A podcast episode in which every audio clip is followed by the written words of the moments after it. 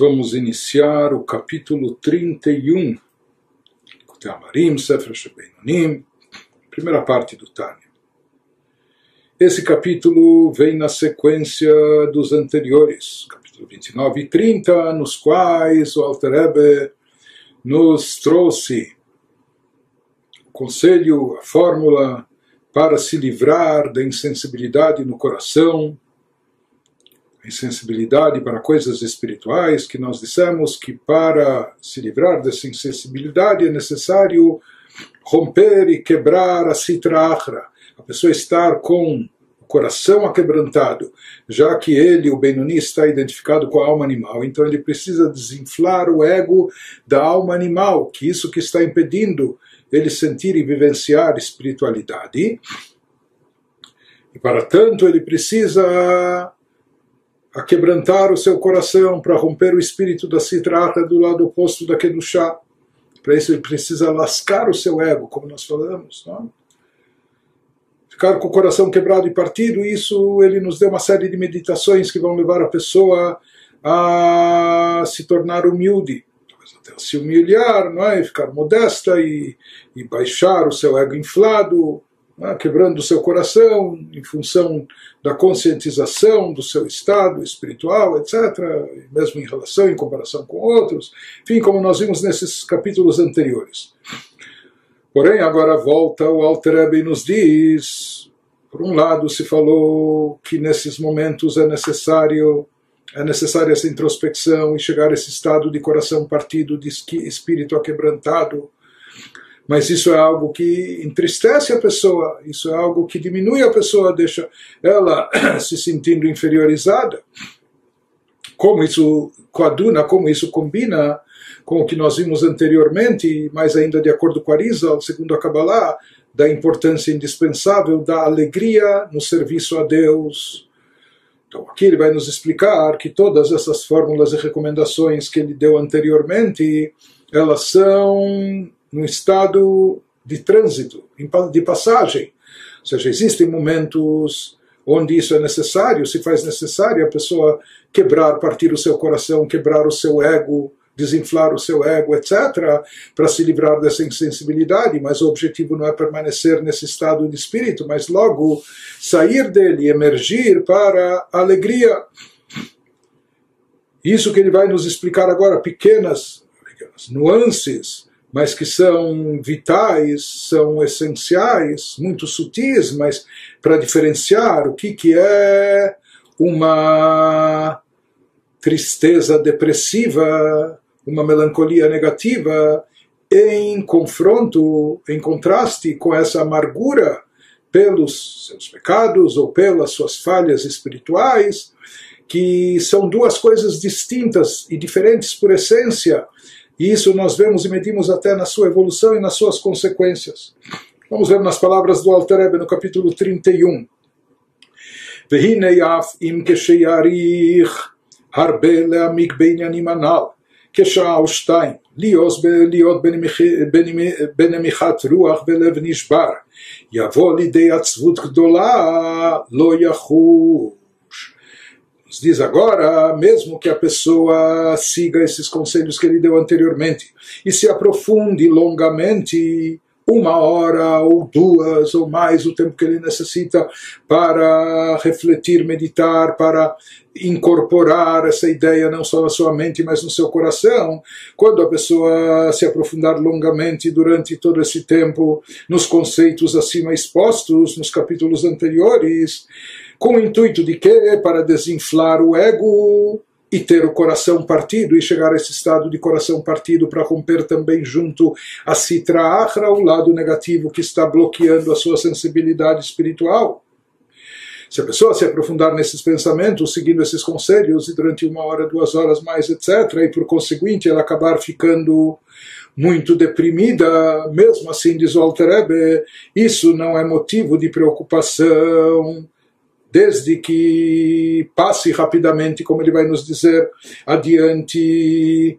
Mas mesmo que num determinado momento, num primeiro instante, ele fique abatido, abalado, fique eh, deprimido, entristecido, é? pensando e meditando em todas aquelas coisas, e meditando de verdade, assimilando os conceitos de forma genuína e, portanto, de forma sincera, isso mexe com o seu coração, lhe deixando muito deprimido.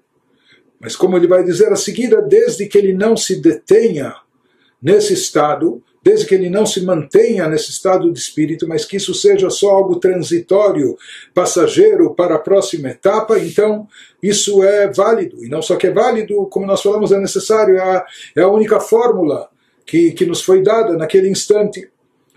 Nos explica o Alter Abeveav Sheatzvut mitzad klipat noga velo mitzad akdusha כי בצד הקדושה כתיב עוז וחדווה במקומו בין השכינה שורה אלא מתוך שמחה וכן לדבר הלכה וכולי אלא שאם העצבות היא ממילא דשמיא ומבחינת טוב שבנוגה porque embora a depressão se origine da Klipat Noga, depressão não é uma coisa boa, mesmo depressão por motivos espirituais, mesmo por falhas de caráter, mesmo pela ausência de autoaprimoramento, etc., que são causas nobres e dignas e motivos, não são motivos eh, banais ou triviais, não, são coisas elevadíssimas. A pessoa está, está fazendo uma autocobrança justificada sobre os valores essenciais da vida, espirituais, se isso lhe leva a tristeza e depressão, ele nos diz, na verdade, toda a depressão se origina do campo das clipot, das chamadas cascas, que encobrem e ocultam divindade e espiritualidade. Só que essa depressão, por motivos espirituais, ela se origina da clipat noga, daquela clipá mais delicada, daquela casca translúcida, daquela casca que ainda possui alguma luz. Não? Ela é derivada, como, ou seja, diferente, outras, outros tipos de depressão. Se a pessoa está deprimida porque ele não conseguiu eh, comprar o carro modelo do ano, ou sei lá, por outro motivo, etc., esse tipo de depressão, por inveja do vizinho, ou o que for, esse tipo de depressão está ligado com as três clipotes totalmente impuras. Isso é algo negativo, totalmente negativo. Depressão por si sempre é algo negativo, algo associado às clipot, só que essa depressão derivada de assuntos espirituais, de falhas espirituais, ela vem de clipat noga, daquela clipá mais neutra, aquela casca que ainda tem alguma luminosidade. Mas de qualquer forma, ela é derivada do campo de clipat noga e não da energia sagrada. Mas mesmo assim ele vai nos dizer que isso pode ser algo positivo, como veremos que existem momentos onde isso tem que ser utilizado, tem que se recorrer a esse meio, né? Eh, ou só ele é eficaz em determinados momentos, determinados instantes. Qualquer maneira, ele nos diz, pois em referência à energia sagrada, quando ele quer nos falar que depressão é o contrário da Kedushá da santidade, porque em referência à energia sagrada está escrito em crônicas força e alegria estão no seu lugar. O que, que há no lugar de Deus? Vigor, força e alegria. E como consta também no Talmud, que a presença divina só repousa onde há alegria. E o mesmo se aplica também no estudo da lei, até no estudo dos alachot, etc., que tudo tem que ser feito com alegria, tanto o estudo da Torá, como o cumprimento das mitzvot, como também, em geral, o estado de espírito da pessoa tem que ser um estado de espírito alegre. E a Shekhinah, a presença divina só paira, onde a alegria, a alegria está associada a Kedushá, ou seja, santidade. No campo da santidade, a alegria. Quando se fala em depressão, portanto, é o, é o contrário do campo da santidade, isso está ligado com o campo das klipot, o campo das chamadas cascas que encobrem e ocultam sobre a espiritualidade, sobre a divindade. Ela sheimatzvut memela dishmaya e tov shebenoga.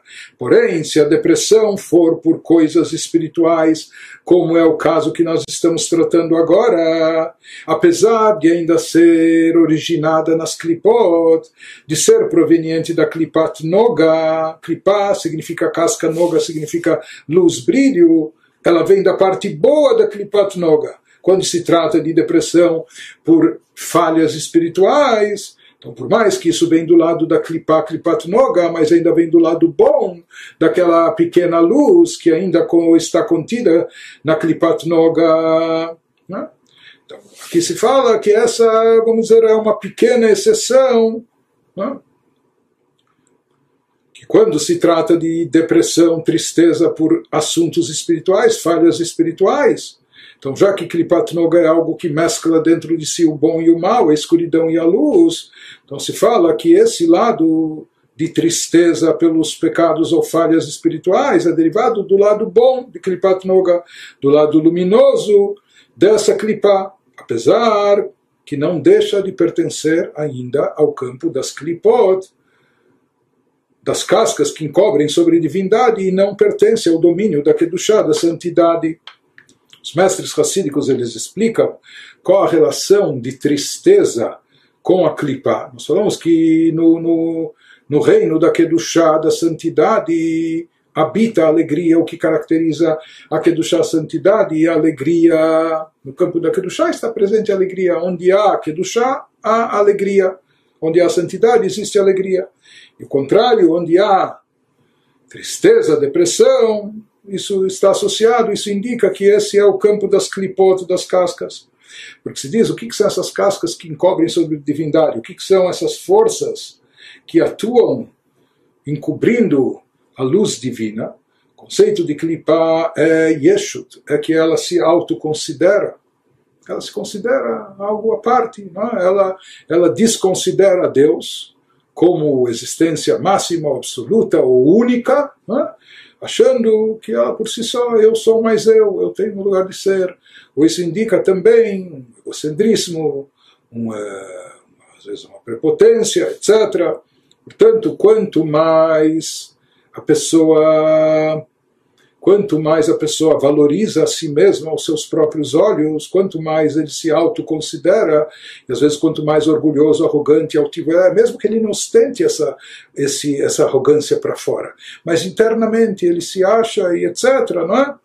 Então, quanto mais a pessoa se autoconsidera, mais sujeito à tristeza, melancolia e depressão ele se encontra, porque ele sempre vai achar que ele merece tudo de todos, e sempre vai achar que não estão o tratando devidamente, ou que lhe faltaram com respeito, ou lhe ofenderam, ou que ele merece muito mais, ou se, ele, se a vida não está lhe dando tudo o que ele quer e deseja, ele acha que está sendo injustiçado, porque ele acha que ele é o maior, ele é o melhor, portanto to, tudo lhe é devido, todo mundo deve para ele satisfação e etc.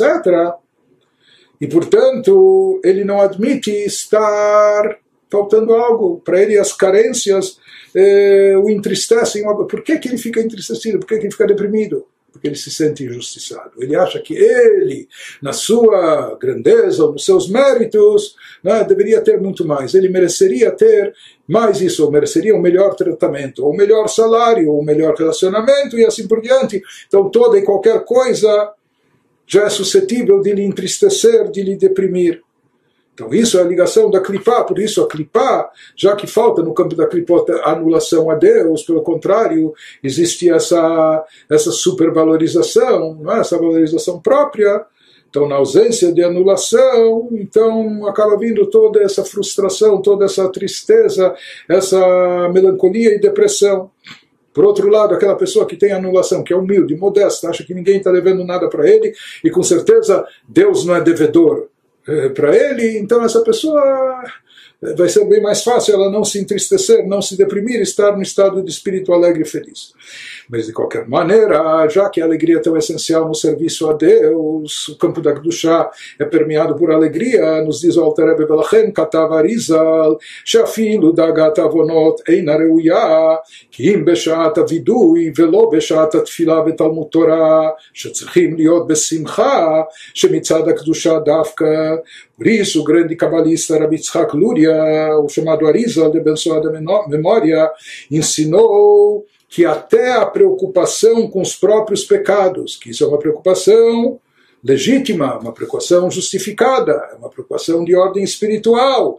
Porém, disse o Arizal, mesmo aqui se tratando de algo elevado espiritual, esse tipo de preocupação é inapropriada na maioria dos casos exceto quando a pessoa está confessando formalmente seus pecados para se arrepender. É claro que na hora da confissão, é? existem preces de confissão, que aí a pessoa tem que se, se concentrar naquilo que está dizendo e tem que sentir de fato o arrependimento e o remorso para que a confissão seja efetiva, quando ele se confessa diante de Deus, não é?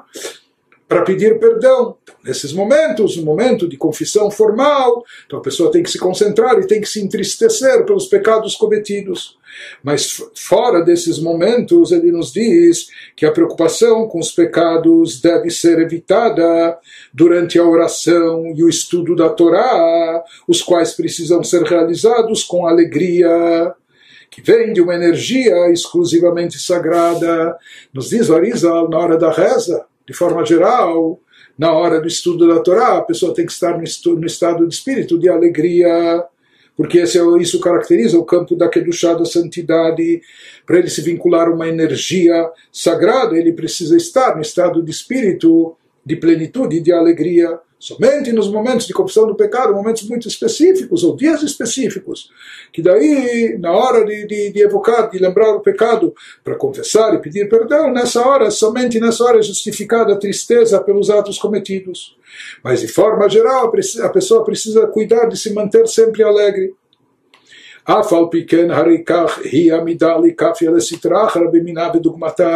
Mas então se pergunta todos esses conselhos que o Alter Rebbe nos deu anteriormente, vinculados à área espiritual, às falhas de caráter do indivíduo, ainda a falta de aprimoramento pessoal na área sagrada, na área espiritual, e essas meditações que ele ofereceu, se a pessoa vai refletir, meditar sobre isso e vai levar a sério ele pode se entristecer, isso vai deprimi-lo. Então, como isso coaduna com essa enfática afirmação e recomendação do Arizal de evitar melancolia a todo custo, somente no momento de, vidu e de confissão, mas nos outros momentos evitá-la. Então ele nos diz que aqui existe uma razão de ser especial. Todavia, apesar de tal depressão se originar da clipá, que é o campo oposto da Kedushá. Pode ser até clipá não, ainda clipá luminosa, translúcida, mas ela não deixa de ser clipá. Porém, às vezes precisa se utilizar, precisa se recorrer a ela, porque aqui existe um segredo, uma fórmula por trás disso. Este é o método para subjugar a Citrahra, porque o nosso objetivo, o nosso intuito aqui é subjugar o lado oposto à santidade. E como se faz isso? Por meio do desencadeamento de uma energia idêntica ou similar para rebatê-la assim como o antídoto, assim como para neutralizar o veneno da cobra da serpente, você se utiliza de algo que vem do próprio veneno para produzir a vacina e assim por diante. Da mesma maneira, ele nos diz que o método de subjugar a citrahra envolve isso. Envolve utilizar uma energia idêntica ou similar a ela, a citrahra ao lado oposto, para rebatê-la. Em outras palavras, o Alter está nos dizendo que, de forma geral, de fato, a pessoa deve estar sempre alegre. Porém, quando ela percebe que a grosseria da clipa está predominando dentro dela, em função de algum ego inflado, etc. Isso está lhe causando insensibilidade espiritual no coração, etc. E por isso é necessário ele lascar um pouco o seu ego, desinflar o seu ego, quebrar seu orgulho, etc. Então, nesse instante, nesse momento, para combater essa citra, esse, esse, essa posição do lado oposto da santidade, ele vai se utilizar de uma ferramenta ou de uma arma que vem da própria clipá, que é derivada da própria casca que encobre. Então, disso ele vai se utilizar, nesse momento ele vai se utilizar, e é legítimo, talvez seja a única forma e maneira dele combater isso, utilizando-se da tristeza e depressão que é oriunda, derivada do lado da clipá, só que aquele clipat noga da clipá, ainda luminosa, quando se trata de uma preocupação, de uma tristeza derivada de preocupação por pecados e falhas espirituais. E ele nos fala que esse é o caminho, essa é a fórmula, essa é a maneira de combater a Sitra se utilizando de algo que vem dela mesma. né, retirando o antídoto dela própria. Que mamar botei no zal, minei o bei, abalish de benarga, o pegabo, kayotsebo. Como disseram os nossos sábios de abençoada memória, assim eles afirmam no Talmud, que da própria floresta vem o cabo do machado que derruba a floresta. Ou seja, quando se serra a lenha, quando se corta a árvore, se corta árvores com um machado, né, por exemplo, se for com um serrote, do que, é feito? A estrutura do machado do ferrote, fora o metal afiado que corta, mas o cabo, seja do, do, do machado do ferrote, do que, que ele é? De madeira! A mesma madeira da floresta que está sendo cortada, ou seja, como vai se cortar, como vai se derrubar essa madeira da floresta se utilizando de madeira essa madeira do cabo, do, do machado, do serrote que dá sustentação a ele para segurar firme e poder derrubar essas, eh, essas árvores. Então, da própria floresta vem o cabo do machado que derruba a floresta.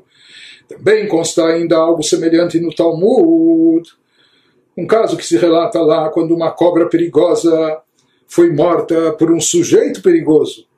Fala que Rabi assim, quando soube desse fato, ele comentou que al encontrar alguém de sua própria estirpe, a cobra se deparou, ela, ela, ela morreu, ela sucumbiu, por quê? Porque ela se deparou com alguém, se encontrou com alguém da sua própria estirpe, alguém tão venenoso e perigoso quanto ela. Aqui nós vemos que às vezes para combater essa força negativa, é necessário se utilizar de algo similar, ou parecido, ou idêntico a ela. E agora o Alter Rebbe nos volta a um versículo que ele começou mencionando em capítulos anteriores, para esclarecer toda essa questão. Sobre isso foi dito e se aplica o versículo nos provérbios do rei Salomão, Bechol etzev yemotar, beitaron asimcha ba, chara etzev kedel kaman, aquilo que ele já tinha comentado em capítulos anteriores, que sobre isso foi dito, toda tristeza trará proveito. Então ele nos explicou já anteriormente, a tristeza em si não é nenhum proveito, não, é, não oferece nenhuma vantagem, mas eventualmente toda tristeza trará, poderá trazer, eventualmente ou no futuro, ela por si só ainda não é proveitosa, não é benéfica, mas toda tristeza trará proveito, eventualmente dela pode se, se extrair e se retirar um proveito. Qual seria aqui o proveito? Conforme a gente já explicou também anteriormente, sendo proveito a alegria que vem após a tristeza, como nós veremos a seguir também. Seja, essa é a parte proveitosa, mas para chegar nessa alegria, nessa alegria tem que se passar antes por essa tristeza. E essa alegria que vem após a tristeza e a partir da tristeza é uma alegria maior, mais intensa do que uma situação onde a pessoa não passou por aperto, por apuros, estava sempre numa situação tranquila. É diferente a alegria de alguém que estava aprisionado, alguém que estava perdido no deserto, ou faminto, e etc. Alguém que estava em risco de vida e saiu dessa situação, sem dúvida alguma. A alegria daquele que se libertou, se liberou, que se salvou aquele que essa alegria que vem depois do aperto, depois da tristeza, o desespero, é uma alegria muito maior.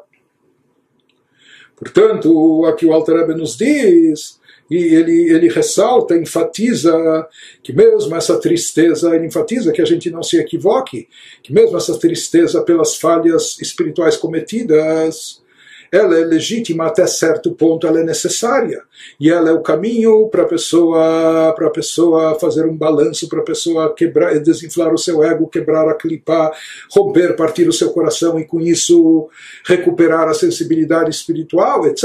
É? Mas isso tem que ser só um passão, tem que ser uma coisa transitória, passageira e isso deve passar logo e a pessoa deve sair logo desse estado de espírito, porque a tristeza, mesmo por causas, motivos nobres espirituais, é derivada do campo das clipat, certo? Que de clipat noga da, da parte boa da clipá, ainda luminosa, mas é um campo de clipá que se opõe a Kedushá, porque no campo da Kedushá sempre prevalece a alegria. Mas como ele nos diz, o objetivo aqui, na verdade, essa tristeza só deve servir como um trampolim, um conduto para o objetivo maior, que será, será tirar proveito dela, que é a alegria que vem em seguida. Porém, aqui o Alter se aprofunda mais e faz uma análise mais minuciosa, mais precisa, e ele vai definir que essa tristeza pelas falhas espirituais ou mesmo por pecados cometidos, na verdade, ela não é de depressão, ela não é uma melancolia depressiva, etc., que é um estado totalmente proibitivo, um estado de espírito negativo. Ele vai enquadrar e definir isso de, de, de, modo diferente. Né? Aqui não é só uma questão de semântica, mas é uma questão de essencial na atitude, na atitude e nos efeitos e consequências que geram. Ele vai dizer que essa tristeza pelos pecados é chamada de amargura. Isso que ele nos fala a seguir, Ach ein lev nishbar umerirut nefesh, Hashem. והתלבשותה בסטרה אחרא נקראים בשם עצבות כלל בלשון הקודש. Contudo, na verdade, a depressão ocasionada pelas meditações que nós descrevemos nos capítulos anteriores ela precisa rapidamente surtir efeito, que o objetivo dela, como nós falamos, é desmantelar a citrahra, mas depois que já surtiu esse efeito, ela deve passar, ou seja, deve se excluir então a tristeza do coração, porque se ela permanecer, do contrário, a experiência será contraproducente. Então ela só é válida quando ela é utilizada na medida certa, no timing, no momento certo, nas ocasiões apropriadas. E como nós falamos, na medida certa e saindo logo disso, né? porque isso é algo para ser manipulado eh, com muito cuidado. É um remédio que é, é perigoso se for se exceder a dose, né? pode ser até venenoso ou mal. Né? Ele nos diz que o resultado mais positivo de ter o coração partido e a alma amargurada por causa de sua distância da luz da face de Deus e enredamento na citra achra, quando a pessoa medita e reflete sobre o que nós falamos, que ele ainda está longe, distante, etc. Mas ele nos fala que a depressão ou a tristeza causada por isso não é de modo algum o que se denomina atzvut, depressão em hebraico. Isso não é essencialmente atzvut. כי עצבות היא שליבו מטומטם כאבן ואין חיות בליבו, pois עצבות não é uma emoção que a pessoa queira nutrir por muito tempo. Já que esse estado, nesse estado que a pessoa se encontra, o seu coração fica insensível como uma pedra, um coração desprovido de vitalidade, atzvut, depressão, é algo que paralisa a pessoa, que mobiliza ela, que deixa o seu coração desprovido de vitalidade, ela fica toda esvaziada de energia. E se diz que aqui, mesmo essa introspecção, mesmo essa autoanálise espiritual, não tem de forma alguma esse objetivo de deixar a pessoa desenergizada, etc. Na verdade, ele vai nos falar que é bem ao contrário, é bem o oposto. A depressão, é algo que encolhe a pessoa, que faz ela se retrair, que paralisa, que imobiliza. Quando a pessoa está no estado de depressão, ele está totalmente encolhido e o seu coração está insensível, sem qualquer vitalidade, sem qualquer energia. Porém, ele nos diz que aqui o sentimento e a atitude que essa meditação sobre as suas falhas espirituais deve gerar na pessoa, isso deve gerar outra coisa. Eh, se confundem, a diferença é sutil, mas na realidade, por essência, são totalmente distintas. Aval merirut velev nishbar adraba. Hareyesh hayut belibo leitpael leitmarmer. Assim, o objetivo da pessoa deve ser transformar imediatamente a atzvut em merirut, que merirut significa amargura e coração partido que esse estado de espírito implica, os quais, ao contrário, energizam o coração para que se comova e amargure a pessoa que está amargurada, ela não vai ficar paralisada, imobilizada, não, isso vai enchê-lo de energia e vontade de, de consertar, de retificar, de mudar, modificar as coisas. E isso vai enchê-lo de, de energia. Então ele nos diz, portanto, que esse sentimento se chama merirut, amargura. Isso é algo completamente diferente de atzvut, da depressão, que causa um efeito totalmente distinto. Portanto, ele nos diz que essa amargura é algo que enche a pessoa de vitalidade e de motivação, de vontade de agir, de retificar, de melhorar, etc. E aí ele está cheio de vitalidade e de energia, portanto, isso provém do lado da Kedushá. Somente a depressão que imobiliza e paralisa a pessoa, tornando-a insensível, deixando ela sem vitalidade, sem energia, ela sim é derivada do lado da clipa, do lado negativo. Apenas que ele nos fala que mesmo a Merirut, mesmo que essa amargura seja derivada, portanto, aqui ele está nos dizendo que Merirut, amargura, nem é do lado da clipa, ela não é proveniente das chamadas klipot, o mesmo klipat noga. Merirut é amargura, é um sentimento, é um aperto, não é? é uma espetada, mas é um sentimento que motiva e energiza a pessoa a fazer mais, produzir melhor e assim por diante. Então, isso também vem a partir de um aperto, mas isso está no lado da Kedushá, da santidade, Rak Shei Chayut Mibchinat Gvurot Kedoshot, Ve'asimcha Mibchinat Chassadim, que Alev Kalur Mishtehem. Apenas que ele nos diz que se essa Merirut, só que a Merirut é uma atitude construtiva, diferente, oposta à depressão, à tzvut, pois ela é uma energia que provém da, da santidade, só que ela vem das gevurot sagradas, ela vem do lado de gevurá, da severidade, que existe também essa força no campo da kedushá, diferentemente da tzvut, já a tzvut, depressão, está ligado a clipar, ao campo negativo, enquanto que a alegria é da energia sagrada de Chesed, no campo da Kedushá, porque o coração contém os dois Chesed e Gvurá, e ambos são caminhos para Deus, ou seja, que os poderes da nossa alma, que são derivados das Sefirot divinas, os poderes emocionais da nossa alma, existem Chesed, existe Gvurá, existe Chesed, que é traduzido como bondade, e Gvurá como severidade.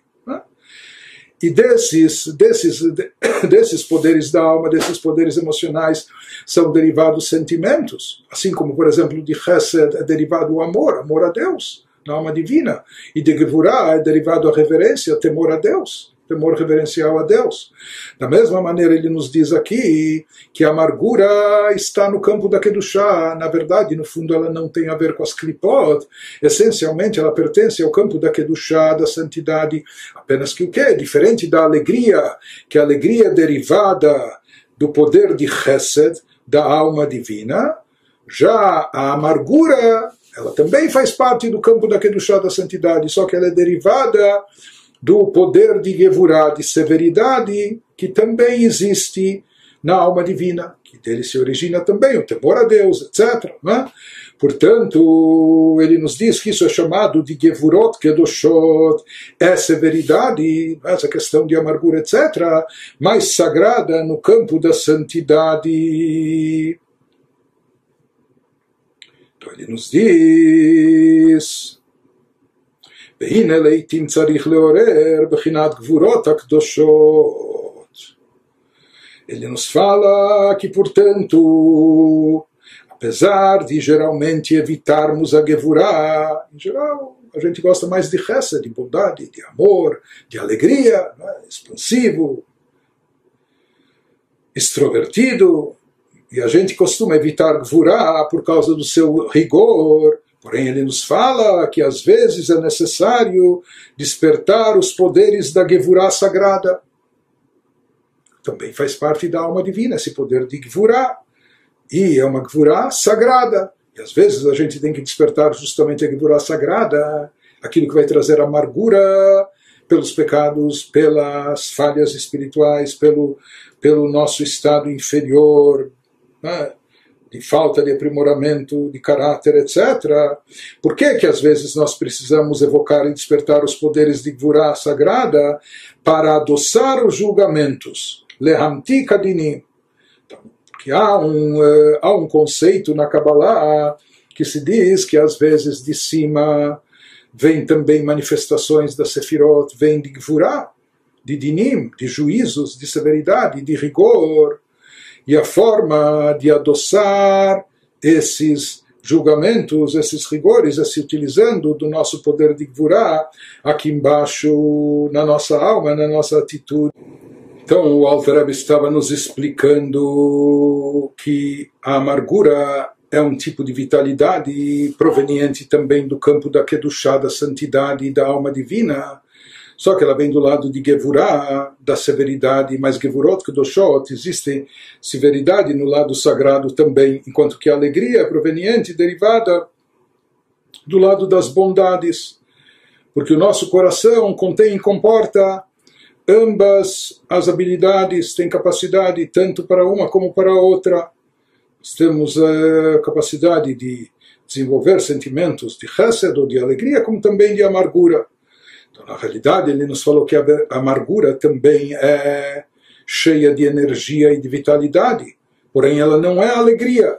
Alguém que está alegre também está cheio de alegria, tá, está cheio de, de, de energia e de vitalidade mas é um outro tipo de energia e vitalidade, diferente daquele presente nas Gevurot. Uma vez que Gevurot, aquela, aquela energia que é vinculada ou derivada associada à amargura, uma vez que ela é derivada das Gevurot, ela tem características distintas. Existem dois tipos de, de, de, de, energia, de vitalidade. Tem aquela que é derivada do lado de Chesed, do poder de Chesed na nossa alma, que se expressa através de alegria. É um tipo de energia não é? que talvez a gente se identifique mais com ela, é, reconheça, identifique com mais facilidade, mas existe também uma vitalidade e energia proveniente do campo do, do poder de Gvurah, que vem e se expressa através da amargura. Mas ela também possui, essa amargura também possui energia e deixa a pessoa energizada, cheia de vitalidade e energia, querendo recuperar o tempo perdido, o, pre, o, prejuízo e assim por diante. Isso é chamado de Gvurot Kedoshot severidades, mas do campo sagrado da Kedushá. Existem momentos onde a pessoa precisa se utilizar justamente dessa energia que é derivada do campo das Gevurot, especificamente. Seja por mais, nós falamos, aqui ele está nos dizendo por mais que essa merirut, conforme esclareceu agora, que essa preocupação pelos pecados ou falhas espirituais ou baixo nível espiritual, que isso na verdade nem é atzvut, não se chama atzvut, não só como falamos semanticamente, mas por definição essencial. Isso é amargura e, portanto, isso pertence ao campo da Kedushá, da santidade. Mas mesmo, ou seja, mesmo agora que a gente descobriu que isso faz parte do campo da santidade, mas também tem que ser usado com cuidado e com moderação. Ou seja, que de forma geral a pessoa tem que se utilizar sempre de alegria, a característica básica, fundamental e predominante no indivíduo tem que ser o estado de espírito alegre, porque, inclusive, como nós vimos, a Shekhinah só paira, a presença divina só se manifesta quando há alegria e onde há alegria. Apenas que em determinados momentos, existem momentos específicos na vida, ou, enfim, na nossa atuação, onde a gente tem que recorrer a esse remédio um pouco mais severo e amargo, mas que é do campo da Kedushá, da santidade, portanto é válido e legítimo, que é recorrer à amargura, mas isso tem que ser algo momentâneo e passageiro. Nós falamos por que, isso é feito para adoçar os juízos e severidades, que dei leamti kadinim. שהם בחינת נפש הבהמית ויצר הרע, ששולט חס ושלום על האדם, כי אין הדינים נמתקין אלא בשורשן. Isso que ele nos falou, por mais que de forma geral a gente deve evitar a Gevurah, por causa do seu rigor, mas às vezes é necessário despertar os poderes da Gvurah sagrada, com o intuito de adoçar os julgamentos, esses julgamentos e energias impuras da Gevurah, do Timtum Alev e da Tzvut, vem da alma animal. Ou seja, isso isso é para combater a Gevurah, rigor, severidade derivado da alma animal, que provoca na pessoa aquele embotamento do coração, aquela insensibilidade espiritual, ou que quer lançar a pessoa em depressão paralisante e imobilizá-la. Tudo isso é derivado da alma animal e do impulso para o mal, são estratégias, são armas, ferramentas utilizadas pela alma animal e pelo Yetzerará, pela inclinação negativa. Né? Então, qual a maneira de combatê-los? Através da amargura que vem do campo da Kedushá, seja quando se permite que eles tenham influência controladora sobre a pessoa, Deus nos livre.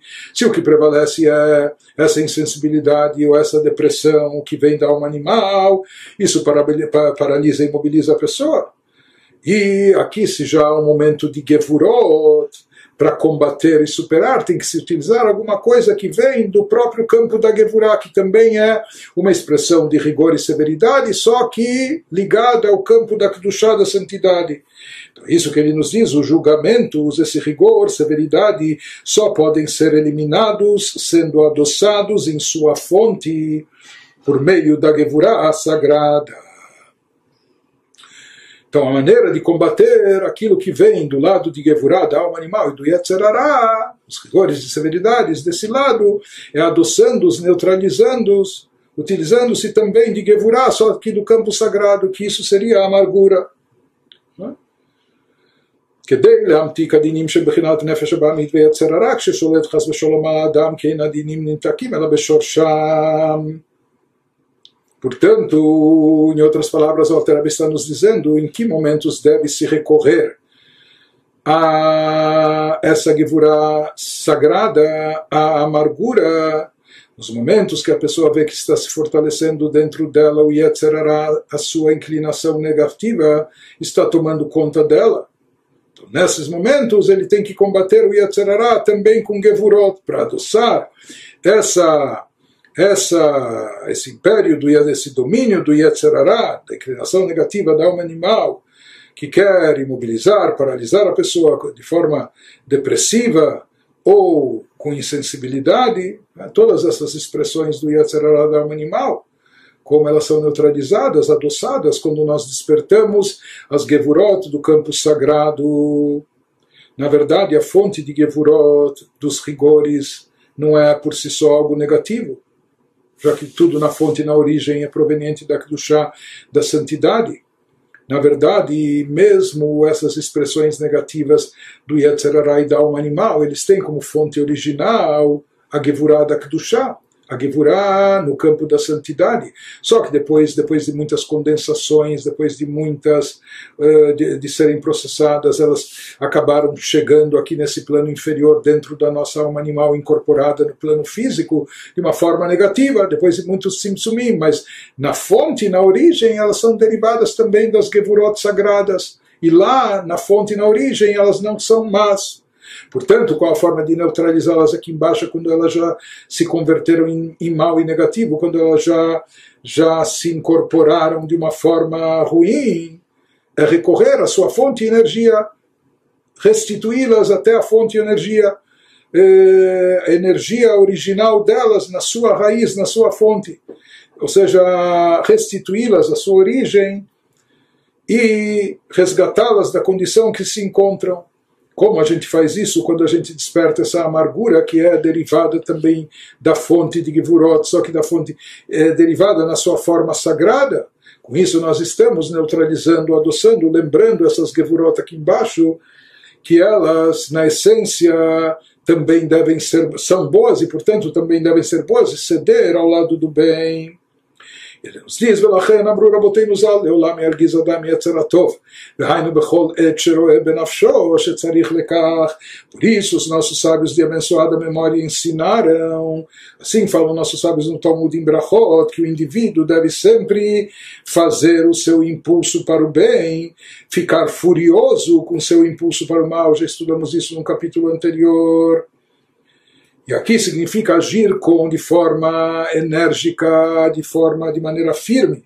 Em outras palavras, despertando a Gevurah sagrada, a ira contra a sua contraparte impura, que é o impulso para o mal. Então aqui os sábios nos dizem, nos recomendam, às vezes a pessoa tem que agir de forma agressiva, né? contra o mal.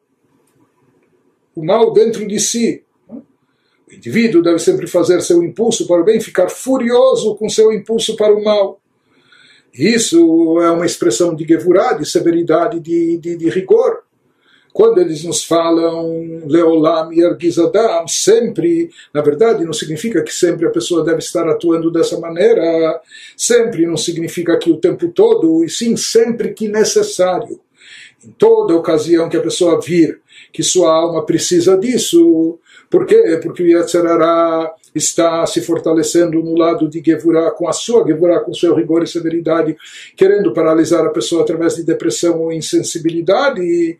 Então, sempre que necessário nessas ocasiões, a pessoa deve evocar a Gevurah sagrada, que se expressa nessa amargura pelo seu estado espiritual inferior, etc., que deve chacoalhá-la, e com isso ele vai neutralizar e adoçar a Gevurah, o rigor severidade, derivado da alma animal. Ou seja, em toda ocasião que a pessoa precisa, que a pessoa ver, vir ou perceber que sua alma precisa disso por estar aprisionada em energia negativa, que ele nos dá mais uma dica prática e nos diz: Achata kosher sheisha meyuchedet reuya lekach lerov bnei adam ובשעה שהוא עצב בלבך ממילא דעלמא, Okar Blishum Siba. No entanto, em geral, aqui ele já está falando para cultivar de forma estratégica em momentos específicos e na medida certa esse sentimento de amargura. Qual o momento disso? Ele nos fala, em geral, o momento ideal para isso, que é uma hora particularmente apropriada, um momento propício para a maioria das pessoas. É quando a pessoa já está deprimida de qualquer maneira né? Diz cultivar depressão ou amargura, etc. Não é bom. Mas às vezes a gente, por causa das circunstâncias, acontecimentos que ocorreram, a pessoa está, está abatida, etc. Então ele nos diz para pegar carona e aproveitar esses momentos quando a pessoa já está de, deprimida de qualquer maneira, ou devido às suas circunstâncias, circunstâncias materiais, pode ser problemas, Deus nos livre de saúde, ou de ordem material, de parnassá, de sustento, ou simplesmente está deprimido sem nenhuma razão. Às vezes a pessoa se sente down, nem sabe porquê, mas acordou né, com o pé esquerdo, mal-humorada, ou o que for né? Então ele nos diz, então essa é uma ocasião ideal para transformar a depressão em algo positivo. Então aqui nós vemos o quanto o Alter Rebbe, na verdade, é cuidadoso em relação à depressão e o quanto a pessoa tem que se afastar da tristeza, da melancolia e etc. E distinguir que, mesmo no, no caso de, de preocupação por pecados e preocupações de ordem espiritual, tem que haver amargura que é diferente, isso é, deve encher a pessoa de energia, etc. Uma atitude completamente, o sentimento, e uma atitude completamente diferente da tristeza, melancolia e depressão. Agora ele nos diz, mas mesmo a amargura, qual o momento ideal de tê-la? Quando a pessoa já caiu por algum motivo no estado meio depressivo, ou em função de circunstâncias físicas e materiais da sua vida, ou porque até sem motivo ela acordou assim, então sabe o que? aproveite esses momentos e já encaixe aqui a amargura. É? Aproveite esses momentos para cultivar essa amargura pelos assuntos espirituais nesses instantes, quando de qualquer forma você já está um pouco down, assim, cabisbaixo, etc. Então esse é o momento mais propício e oportuno para você fazer isso, realizar esse trabalho. Interessante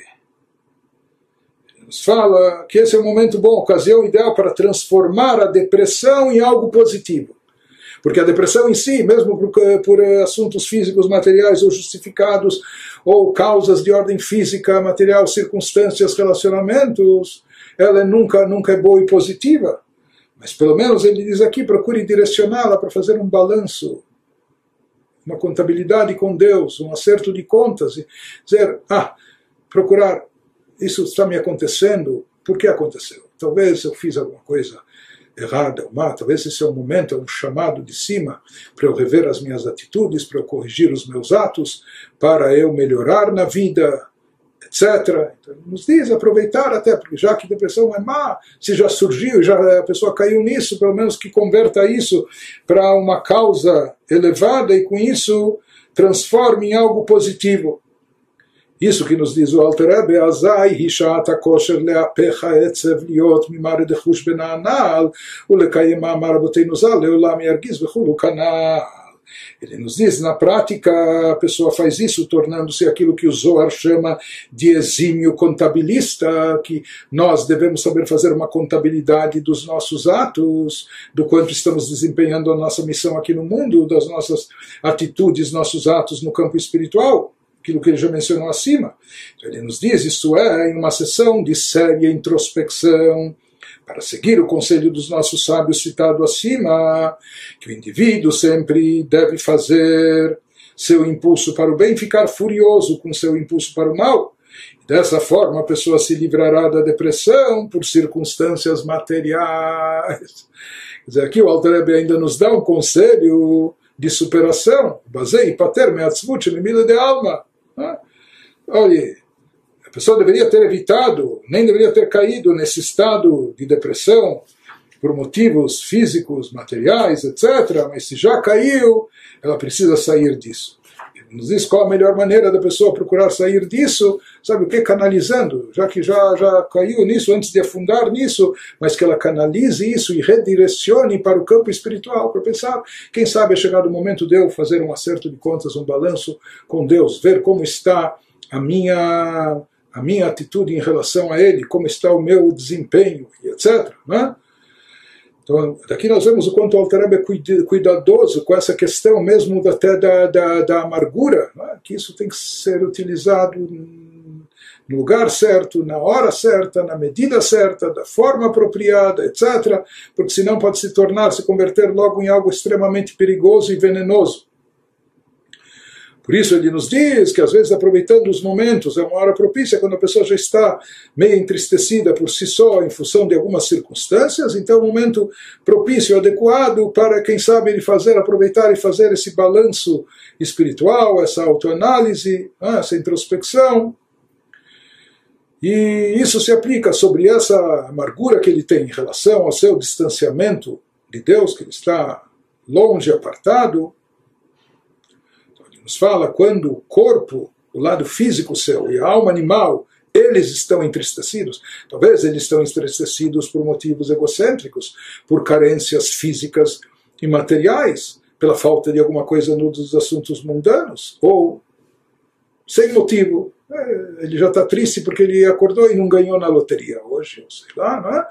Mas ele nos diz, nesses momentos que a pessoa já está triste por motivos de ordem física e material, ou mesmo sem motivo, é mais fácil ele converter e redirecionar isso para a amargura relacionada com os assuntos espirituais. Fazendo essa contabilidade eh, pessoal sua em relação à sua espiritualidade, à sua missão, e dessa forma, quando ele transformar essa essa melancolia sua dos assuntos mundanos em amargura pelos assuntos espirituais, ele vai sair ganhando com isso duplamente, porque ele também vai se livrar da depressão e tristeza pelos assuntos físicos e materiais, convertendo isso em algo sagrado, positivo, por mais que do lado das Gevurot, do lado das severidades, mas é do lado da Kedushá, da santidade, que isso sempre vai servir e deve servir, como ele vai nos dizer adiante, como um trampolim, uma alavanca, para em seguida conduzir a pessoa a uma alegria e até uma alegria mais intensa. Nós estamos no meio do capítulo 31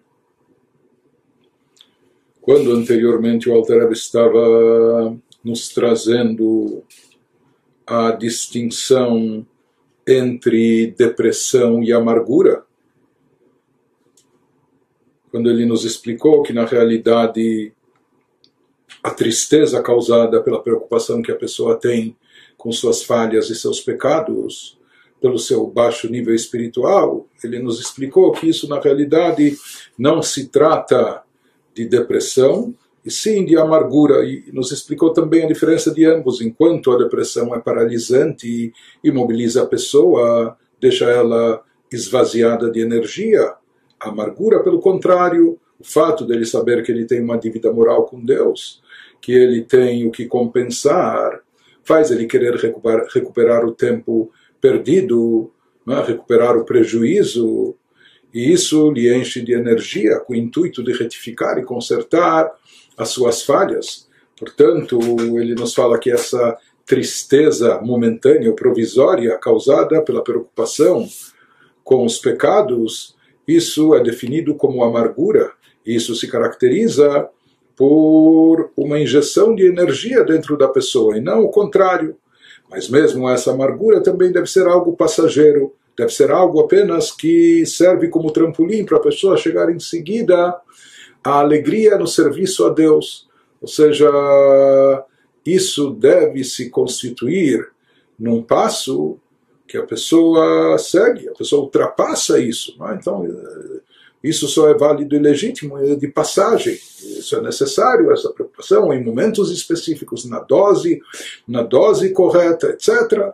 Então é justificada essa preocupação, essa meditação, todas essas meditações que ele trouxe, quando a pessoa deve reconhecer a sua insignificância em termos espirituais, o nível baixo que ela se encontra, e com isso quebrar partir o seu coração, quebrando o seu ego inflado e com isso rompendo também eh, a presença predominante da alma animal, da citra achra, do lado oposto da Kedushá, dentro de si. E no momento, no momento que a pessoa parte o seu ego inflado, rompe a alma animal, com isso ele retira a insensibilidade espiritual que estava bloqueando o seu serviço a Deus. Mas de qualquer forma, nós dissemos que isso é só um estágio transitório e passageiro, mesmo se tratando, entre aspas, apenas de amargura. Ou como nós falamos que a preocupação pelos, no início ele nos falou que a preocupação pelos pecados se está ligada com as clipot, quando se trata de algo que causa depressivo, que causa depressão, está ligado com eklipá, mas é clipat noga, mas é clipá ainda que possui alguma luz, algo de bem. Depois ele nos disse que na realidade a forma correta de fazer essa meditação essa diminuição do seu ego, essa quase auto-humilhação, a pessoa se conscientizando da sua baixeza espiritual, etc. Na realidade, isso é amargura. Sendo amargura, não pertence ao campo das clipotas, das cascas que, que obstroem, eh, obscurecem, cobrem a santidade, mas sim, isso é algo que pertence ao reino da Kedushá, da santidade. Mas mesmo isso também deve ser só um algo momentâneo e passageiro que leve a pessoa em seguida a um estado de alegria. E ele, como ele vai nos explicar em seguida, essa alegria que vem depois dessa amargura é e deve ser uma alegria ainda mais forte e mais intensa, assim como a luz que vem depois da escuridão, a partir da escuridão. Isso que prossegue o Alter nos dizendo, ele nos fala que depois de, dessas meditações eh, que rebaixam a pessoa um pouco, conscientizam ela da sua inferioridade, etc., né? Mas depois disso, o Benoni, a pessoa deverá chegar à alegria verdadeira. Como ela vai chegar à alegria verdadeira? Dehainu shezot yashiv libo. לנחמו בכפליים אחר הדברים והאמת האלה הנ"ל, לאמור לליבו, aqui ele sugere em seguida um diálogo da pessoa consigo mesma no seu coração, um diálogo interior, assim como ele nos sugeriu meditações anteriormente para a pessoa refletir sobre aquilo que lhe falta, aquilo que lhe é falho, ou mesmo em comparação aos outros e assim por diante. Agora ele nos sugere uma meditação e uma reflexão, até para levantar a moral da pessoa, para erguê-la, para. Isso não é só um jogo de palavras, não é apenas semântica, na realidade, o Altareba está apontando, apontando fatos, fatos eh, espirituais, com consistência, e onde a pessoa deve focar o seu pensamento. Ele nos diz que depois daquela meditação que deixou talvez ele um pouco rebaixado, depois disso ele deve chegar à alegria verdadeira, o sujeito refletindo em seu coração sobre o seguinte conteúdo positivo que ele vai nos expor a seguir. E esse, e esse conteúdo que ele vai nos expor, esse tema, vai lhe proporcionar um duplo consolo após sua meditação anterior sobre as palavras verdadeiras. Aquilo que ele nos expôs antes, aqui não, se, eh, não, se, é, não é apenas um jogo, não é aquela questão de olhar para a metade do copo cheio ou a metade do copo vazia. Ele nos diz de fato tudo aquilo que ele expôs anteriormente. É? que ele sugeriu que a pessoa meditasse para se conscientizar da sua eh, baixa estatura espiritual, é? e com isso desinflar o seu ego. Então ele nos diz, essas palavras eram Dvarim, Advarim ve'aemeta ele, eram coisas verdadeiras, não é? Mas agora ele busca um consolo disso após sua meditação anterior sobre as palavras verdadeiras, mas que abordavam aspectos negativos da sua pessoa mencionadas acima, que a gente expôs acima nos capítulos 29 e 30. Agora sugere o Alter para a pessoa dizer para si mesma, lemor lelibo, né? falando interiormente, consigo própria, no seu coração. Agora analise e observe um outro aspecto. אמת הוא כן בלי ספק שאני רחוק מאוד מהשם בתכלית ומשוקץ ומתועב וכולי. A pessoa deve dizer a si mesmo, na realidade, toda aquela meditação que ele fez anteriormente, por ideia e sugestão ou conselho do Alter Ebe, é verdadeira, é, não é exagero, não é? é algo que procede. Porém, ele nos diz que tudo, a pessoa deve dizer para si própria, que tudo aquilo que eu disse em minha deprimente meditação anterior, sem dúvida é verdadeiro. Seja, a pessoa deve admitir que eu estou muito longe de Deus, a máxima distância possível, e sou deplorável e repulsivo em termos espirituais, dada essa distância e dado aquilo que a pessoa falhou e cometeu, etc. Talvez de fato ele esteja nesse estado deplorável e repulsivo.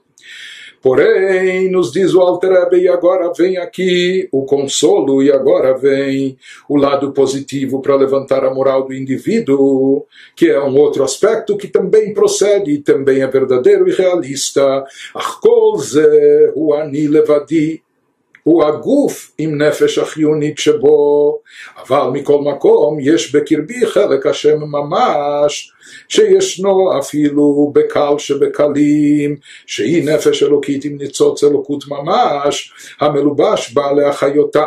רק שהיא בבחינת גלות, qual é o lado positivo que a pessoa deve encarar? Nos diz o Alter Rebbe depois que ele passou por toda aquela meditação que é um pouco deprimente e depressiva, ele nos diz, porém, tudo aquilo que, que, que eu cheguei à conclusão, que talvez eu esteja no estado eh, deplorável, repulsivo diante de Deus, afastado de Deus em termos espirituais, etc.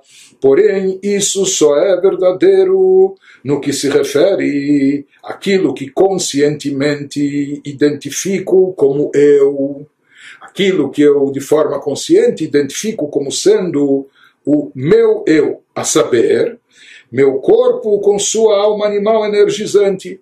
Como nós explicamos que, de fato, no caso do Beinonia, naquelas pessoas que ainda não são tzadikim, não chegaram ao nível de tzadikim, eh, a sua identidade se expressa e se manifesta na alma animal, no corpo e na alma animal. Ou seja, quem é a pessoa, quem está atuando, quem está decidindo para onde a pessoa está indo, quais são as suas inclinações, quais são as suas tendências, quais são os seus desejos, as paixões, como já explicamos também uma outra vez, onde, onde reside a vontade da pessoa, onde está o seu desejo, lá se encontra a sua essência.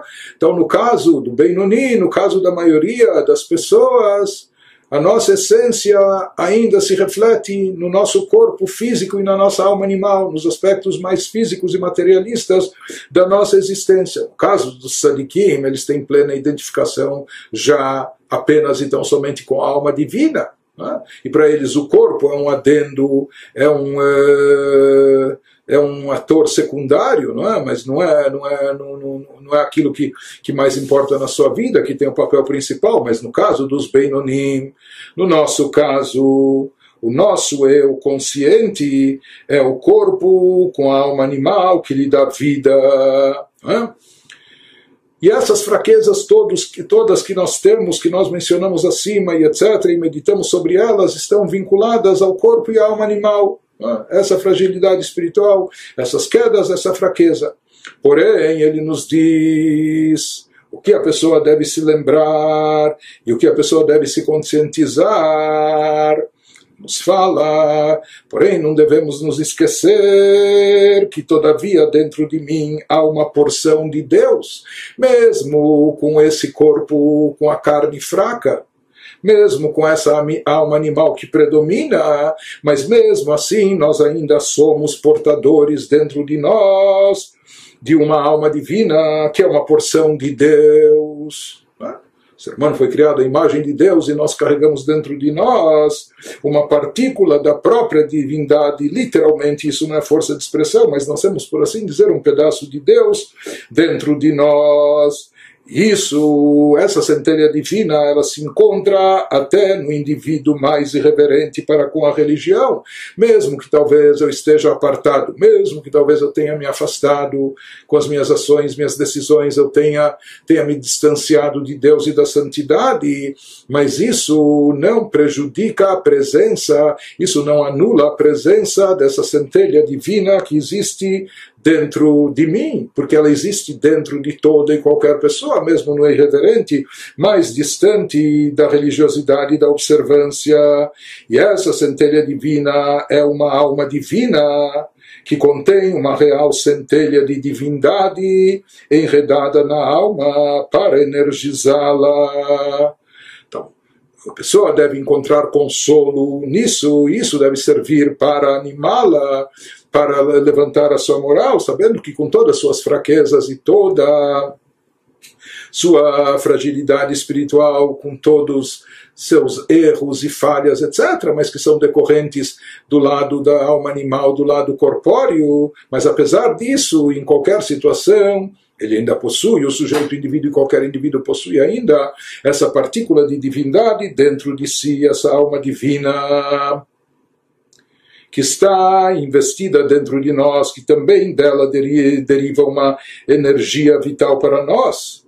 O único problema é que o que, porém, essa alma divina permanece em estado de exílio. O problema é que, diferente dos tzadikim que dão vazão a essa alma divina, e a alma divina toma conta, por assim dizer, eh, dos tzadikim, ela que, ela que assume o corpo e a vida, e as decisões, e as emoções, e os pensamentos, enfim, todos os aspectos da vivência do tzadik estão eh, associados, ligados e subordinados à alma divina.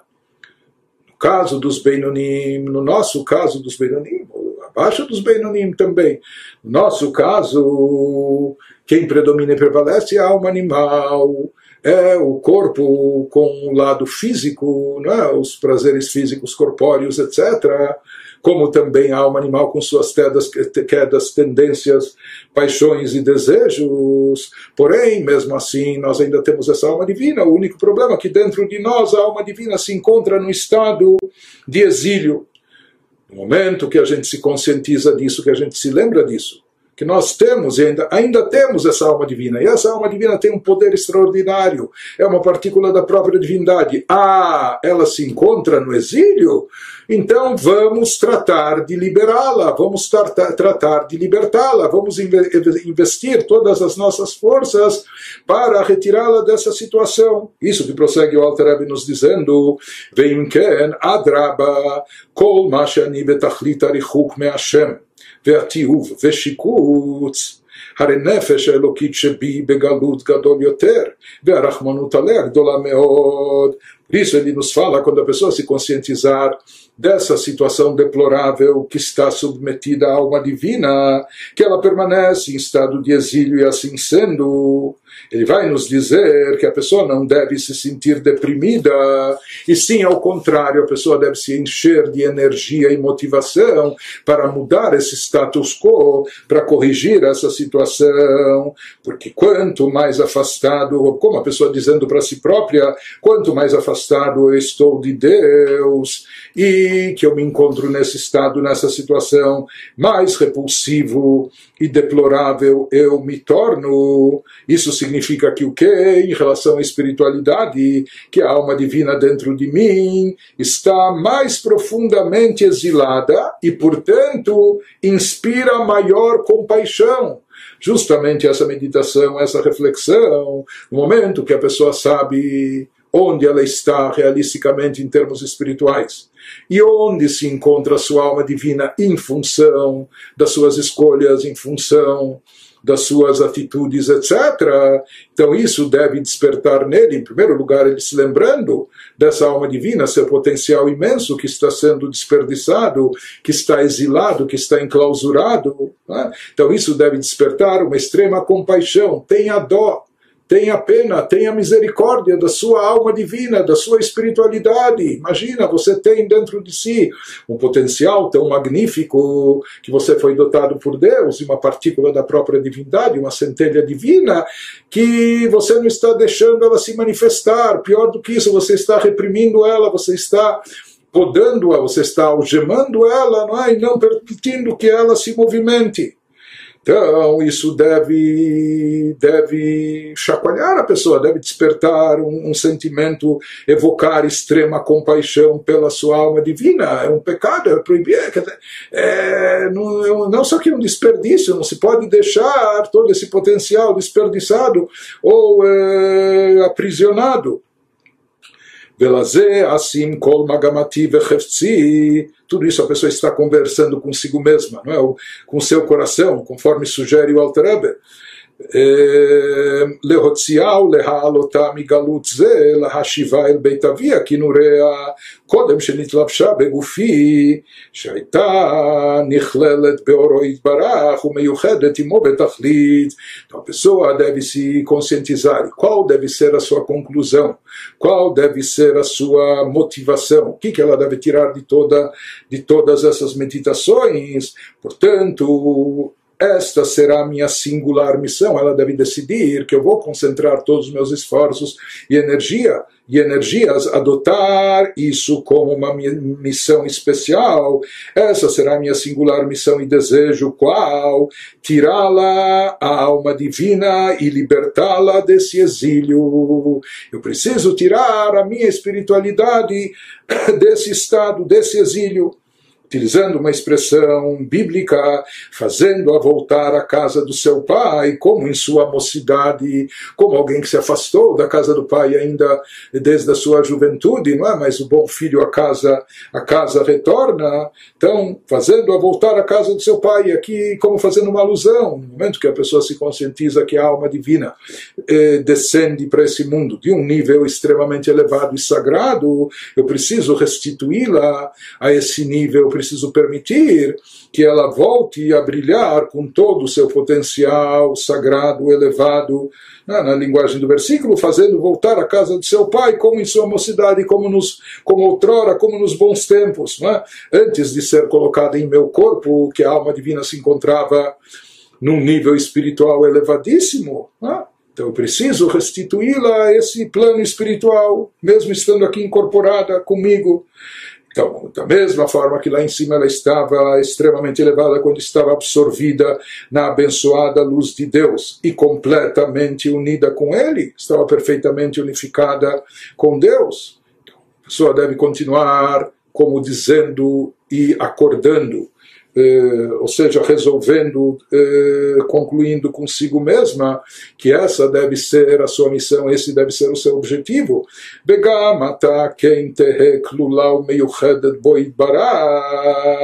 Então, ele nos diz agora também: eu devo agir de forma tal que ela, alma divina, seja absorvida em Deus e unida com Ele. E como é possível fazer isso? Quando ela estava desincorporada no plano espiritual, abstrato, entre as almas, tudo bem. Lá ela, ela só vivenciava a santidade e, estava num, num, mundo, num plano só espiritual e, portanto, unificada totalmente com Deus. Mas agora que ela está aqui nesse plano terrestre, incorporada num corpo físico, associada a uma alma animal, no mundo materialista, como é possível restituir a alma divina ao seu nível de santidade e fazer com que brilhe toda a sua energia espiritual que ela possuía, possuía como de antes, ele nos diz como se consegue isso, que assim kol magamati betorah mitzvot, להלביש בהן כל עשר בחינותיה כנ"ל. Ele nos disse isso ocorre quando eu fizer da Torá e das mitzvot minha missão singular, através disso que eu me dedique ao estudo da Torá, à prática e implementação das mitzvot, dos preceitos divinos, de forma para que todas as dez faculdades da alma divina, ou seja, que isso envolva todos os poderes da alma divina, os seus poderes intelectuais, seus poderes emocionais, para que todos fiquem imersas, que todas as faculdades fiquem imersas na Torá e nas mitzvot, conforme mencionado acima, como ele já explicou no capítulo 23, que existe esse envolvimento total e completo da alma divina quando a pessoa está envolvida, ocupada com Torá e mitzvot Mais especificamente, o Bifrat bemitzvat tfilah, לצעוק אל השם בצר לה מגלותה בגופי המשוקץ, להוציאה ממסגר ולדופקה בו יתברך. Especialmente ele diz, quando eu me dedicar à mitzvah da oração, quando eu me dedicar à prece, a conexão com Deus através da tefilá, das orações, que, como ele diz, baseado no Salmo 107, eh, parte da oração consiste em chamar a Deus em angústia, justamente quando a pessoa está num momento de aperto angustiada, ela clama a Deus, e aqui ela vai clamar a Deus, a pessoa, pelo exílio da alma divina. É, a pessoa pensando consigo mesmo, já que eu percebo e me conscientizo desse exílio da alma em meu corpo repugnante, que o meu lado físico, materialista, corpóreo está tão grotesco, tão grosseiro, é? Então eu tenho que clamar a Deus para que a liberte a alma divina da prisão, de modo que ela seja unida a Deus, de forma que ela possa recobrar toda a sua energia espiritual, dando vazão a ela, brilhando, iluminando, etc. É? E assim ela vai recuperar seu status quo original, com todo o seu potencial espiritual. Em outras palavras, aqui o Alter está nos dizendo que algo algo que talvez exija de nós uma atitude, uma visão um pouco ambivalente. Está certo, tudo aquilo, todas essas meditações que ele nos sugeriu e nos propôs nos capítulos anteriores, elas são legitimamente verdadeiras, elas se aplicam de fato, não é? Tudo aquilo que rebaixa a pessoa, deprime a pessoa, desinfla o seu ego, etc. É? Mas tudo aquilo está associado com o eu, do indivíduo, do Benoni, etc., que está relacionado com seu corpo e sua alma animal. Mas isso é apenas é um aspecto, talvez até seja o aspecto predominante da nossa pessoa aqui, o que mais eh, concentra os nossos desejos, vontades, tendências, paixões. Porém, como ele falou, nós somos ainda possuidores e portadores de uma alma divina. Portanto, que ele nos fala aqui que todo esse reconhecimento da baixeza do lado corpóreo físico materialista, isso não deve desanimar, desestimular ou deprimir a pessoa de forma que ela não se dedique ao serviço espiritual, como achando, bom, perdido por um, perdido por dez, eu não tenho jeito mesmo, não adianta, eu, eu sou muito ligado, amarrado ao plano físico, eu sou materialista, sou possessivo, sou egocêntrico, etc. Então não tenho chances espirituais. Ele diz: não, isso não é, isso também não é verdadeiro, isso não se aplica. Muito pelo contrário, ele diz o oposto. Justamente o fato de saber que nós temos um lado muito baixo, talvez até repugnante, tendências eh, físicas corpóreas ou egocêntricas ou possessivas, etc. Não é?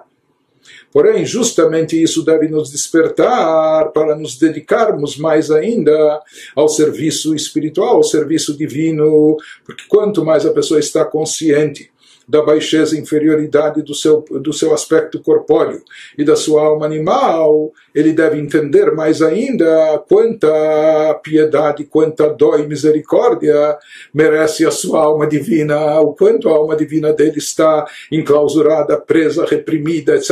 Não demos chance, não estamos dando chance para ela se manifestar. Portanto, isso deve motivar a pessoa a mudar essa situação, e isso deve levar a pessoa a fazer algo para libertar e liberar a alma divina desse seu exílio. E por mais que a pessoa se encontre aqui é, muito dentro do aspecto corpóreo, ela está aqui no seu corpo físico com sua alma animal, mesmo assim, ele nos fala que existe essa possibilidade, ou seja, mesmo que a alma divina se encontra revestida também no corpo físico e associada a alma animal, mesmo assim nós podemos restituí-la ao seu estado de unidade com Deus através disso que nós, quando a pessoa investe em Torá e Mitzvot, ou seja, a pessoa reveste o intelecto da alma divina no estudo da Torá e suas emoções também, ou no cumprimento das Mitzvot, especialmente na oração, etc. Com isso ele reunifica a sua alma divina com, com Deus, com a essência, com a sua origem. Isso é o que a pessoa deve clamar e desejar na sua reza, pedindo a Deus que o ajude, que tenha pena e misericórdia da sua espiritualidade. Conclui o Altareb essa parte nos dizendo: Vezoi bechinat shuva masim tovim, shehem masim tovim, sheose kedei lehashiv, chelek Hashem lemekora veshorsha dechol almin. Essa atitude em relação à devoção caracteriza-se pelo dito dos nossos sábios na ética dos pais, que eles falam do conceito de chuvá, chuvá seria arrependimento, mas chuvá também significa volta e retorno a Deus, não é? Essencialmente significa isso, mas eles associam isso a boas ações, chuva, o masim tovim, que ele nos diz. Pois essas boas ações, em função dessa vontade de voltar a Deus, de retornar, de restituir a alma, de recolocá-la no seu devido lugar, no seu devido nível espiritual, que isso significa chuva, retornar, eh, a pessoa retornar a Deus, ou retornar, restabelecer a alma divina na sua categoria, né? Se manifeste todo o seu potencial, isso ocorre através das boas ações que a pessoa faz, pois essas boas ações são feitas para fazer voltar, isso significa lehashiv, é? restituir, fazer voltar a alma divina a, a, seu potencial original, que é uma porção de Deus, fazê-la voltar à fonte e raiz de todos os mundos. Portanto, ele explica esse conceito que aparece várias vezes na linguagem dos nossos sábios, chuvá e maasim tovim, pelo visto estão as duas coisas associadas, a chuvá, o retorno com as boas ações, não são duas coisas distintas como nós falamos, chuva não é apenas remorso, arrependimento, mas chuva significa retorno. Retorno a Deus significa também fazer a alma divina voltar e retornar ao seu nível original e elevado de espiritualidade, ao nível que ela estava anteriormente, onde ela se encontrava antes de descer e se incorporar aqui nesse plano terrestre. Como se consegue isso? Através de Torah e Mitzvot, através da reza, etc. Isso significa tshuva e masim tovim tshuva e boas ações, essas boas ações que possibilitam esse retorno, fazer retornar a alma ao seu nível espiritual maior e que se manifeste todo o seu grande potencial. Estamos no meio do capítulo 31. Quando Alter Ebe está nos explicando que apesar de toda a amargura que a pessoa pode sentir depois dessas meditações que ele faz para quebrar a sua alma animal, para desinflar o seu ego, para romper a citrahra dentro de si, o lado oposto do chá que ele está personificando, isso lhe leva a um estado de amargura, mas depois ele nos fala que a pessoa deve chegar a um estado de espírito de alegria, e alegria até intensa. E ele nos explicou anteriormente, essa alegria deve ser derivada do fato que ele possui alma divina dentro de si, ainda e apesar de tudo. E como ele nos explicou, essa alma divina está presente até no sujeito mais irreverente. Problema é que ela está enclausurada, ela está em estado de exílio. Então a pessoa deve se energizar com o objetivo de liberar a sua alma desse estado de exílio, a sua alma divina, e recolocá-la no seu devido lugar ou seja, recompondo-a e restituindo a ela toda a espiritualidade, toda a energia divina especial que ela possui e que estava reprimida, possibilitando que se manifeste e se revele. Agora o Alter vai continuar nos explicando que além daquilo que ele já nos disse, que mesmo esse sentimento de inferioridade causado por aquela meditação, aquelas meditações sugeridas antes, quando a pessoa se apercebe da baixeza do seu lado físico, da sua, do seu materialismo, das suas ambições, enfim, do seu lado animal, da alma animal. Mas nós falamos que isso mesmo deve despertar a pessoa para servir a Deus, ou seja, que a pessoa deve se conscientizar, então, quanta pena e dó, quanta misericórdia merece aqui a alma divina pelo estado de, de repressão, pelo estado de galuto, de exílio que ela se encontra. Mas agora ele nos fala mais do que isso, ele nos diz que isso deve trazer ainda uma alegria para a pessoa, e não só uma alegria, mas uma alegria ainda mais intensa. Como nós falamos aqui, o Alter Ebe, ele nos ensina a direcionar os nossos pensamentos, fazer as meditações, focando nas coisas certas de maneira tal que a gente chegue às conclusões adequadas, por mais que às vezes parecem até sentidos contrários ou, como nós falamos, exige até um pensamento ambivalente, mas ele nos diz: não olhe, não se concentre só no lado negativo, observe o lado positivo também e se prenda mais ao lado positivo. Isso é o que deve predominar, isso deve não só te fazer passar passar logo pela amargura, mas mais do que isso, te conduzir à alegria, e uma alegria muito intensa. Isso que segue o Alter nos dizendo, Vezot e avodato kol yamav besimcha rabah. E simchat הנפש בצאתה מהגוף המתועב ושב אל בית אבי הכינוריה בשעת התורה והעבודה esse deve ser o trabalho da pessoa por toda a vida, feito com grande alegria. O trabalho espiritual da pessoa, o serviço a Deus, deve ser feito com uma alegria intensa. E de onde é proveniente essa alegria? Derivada do quê?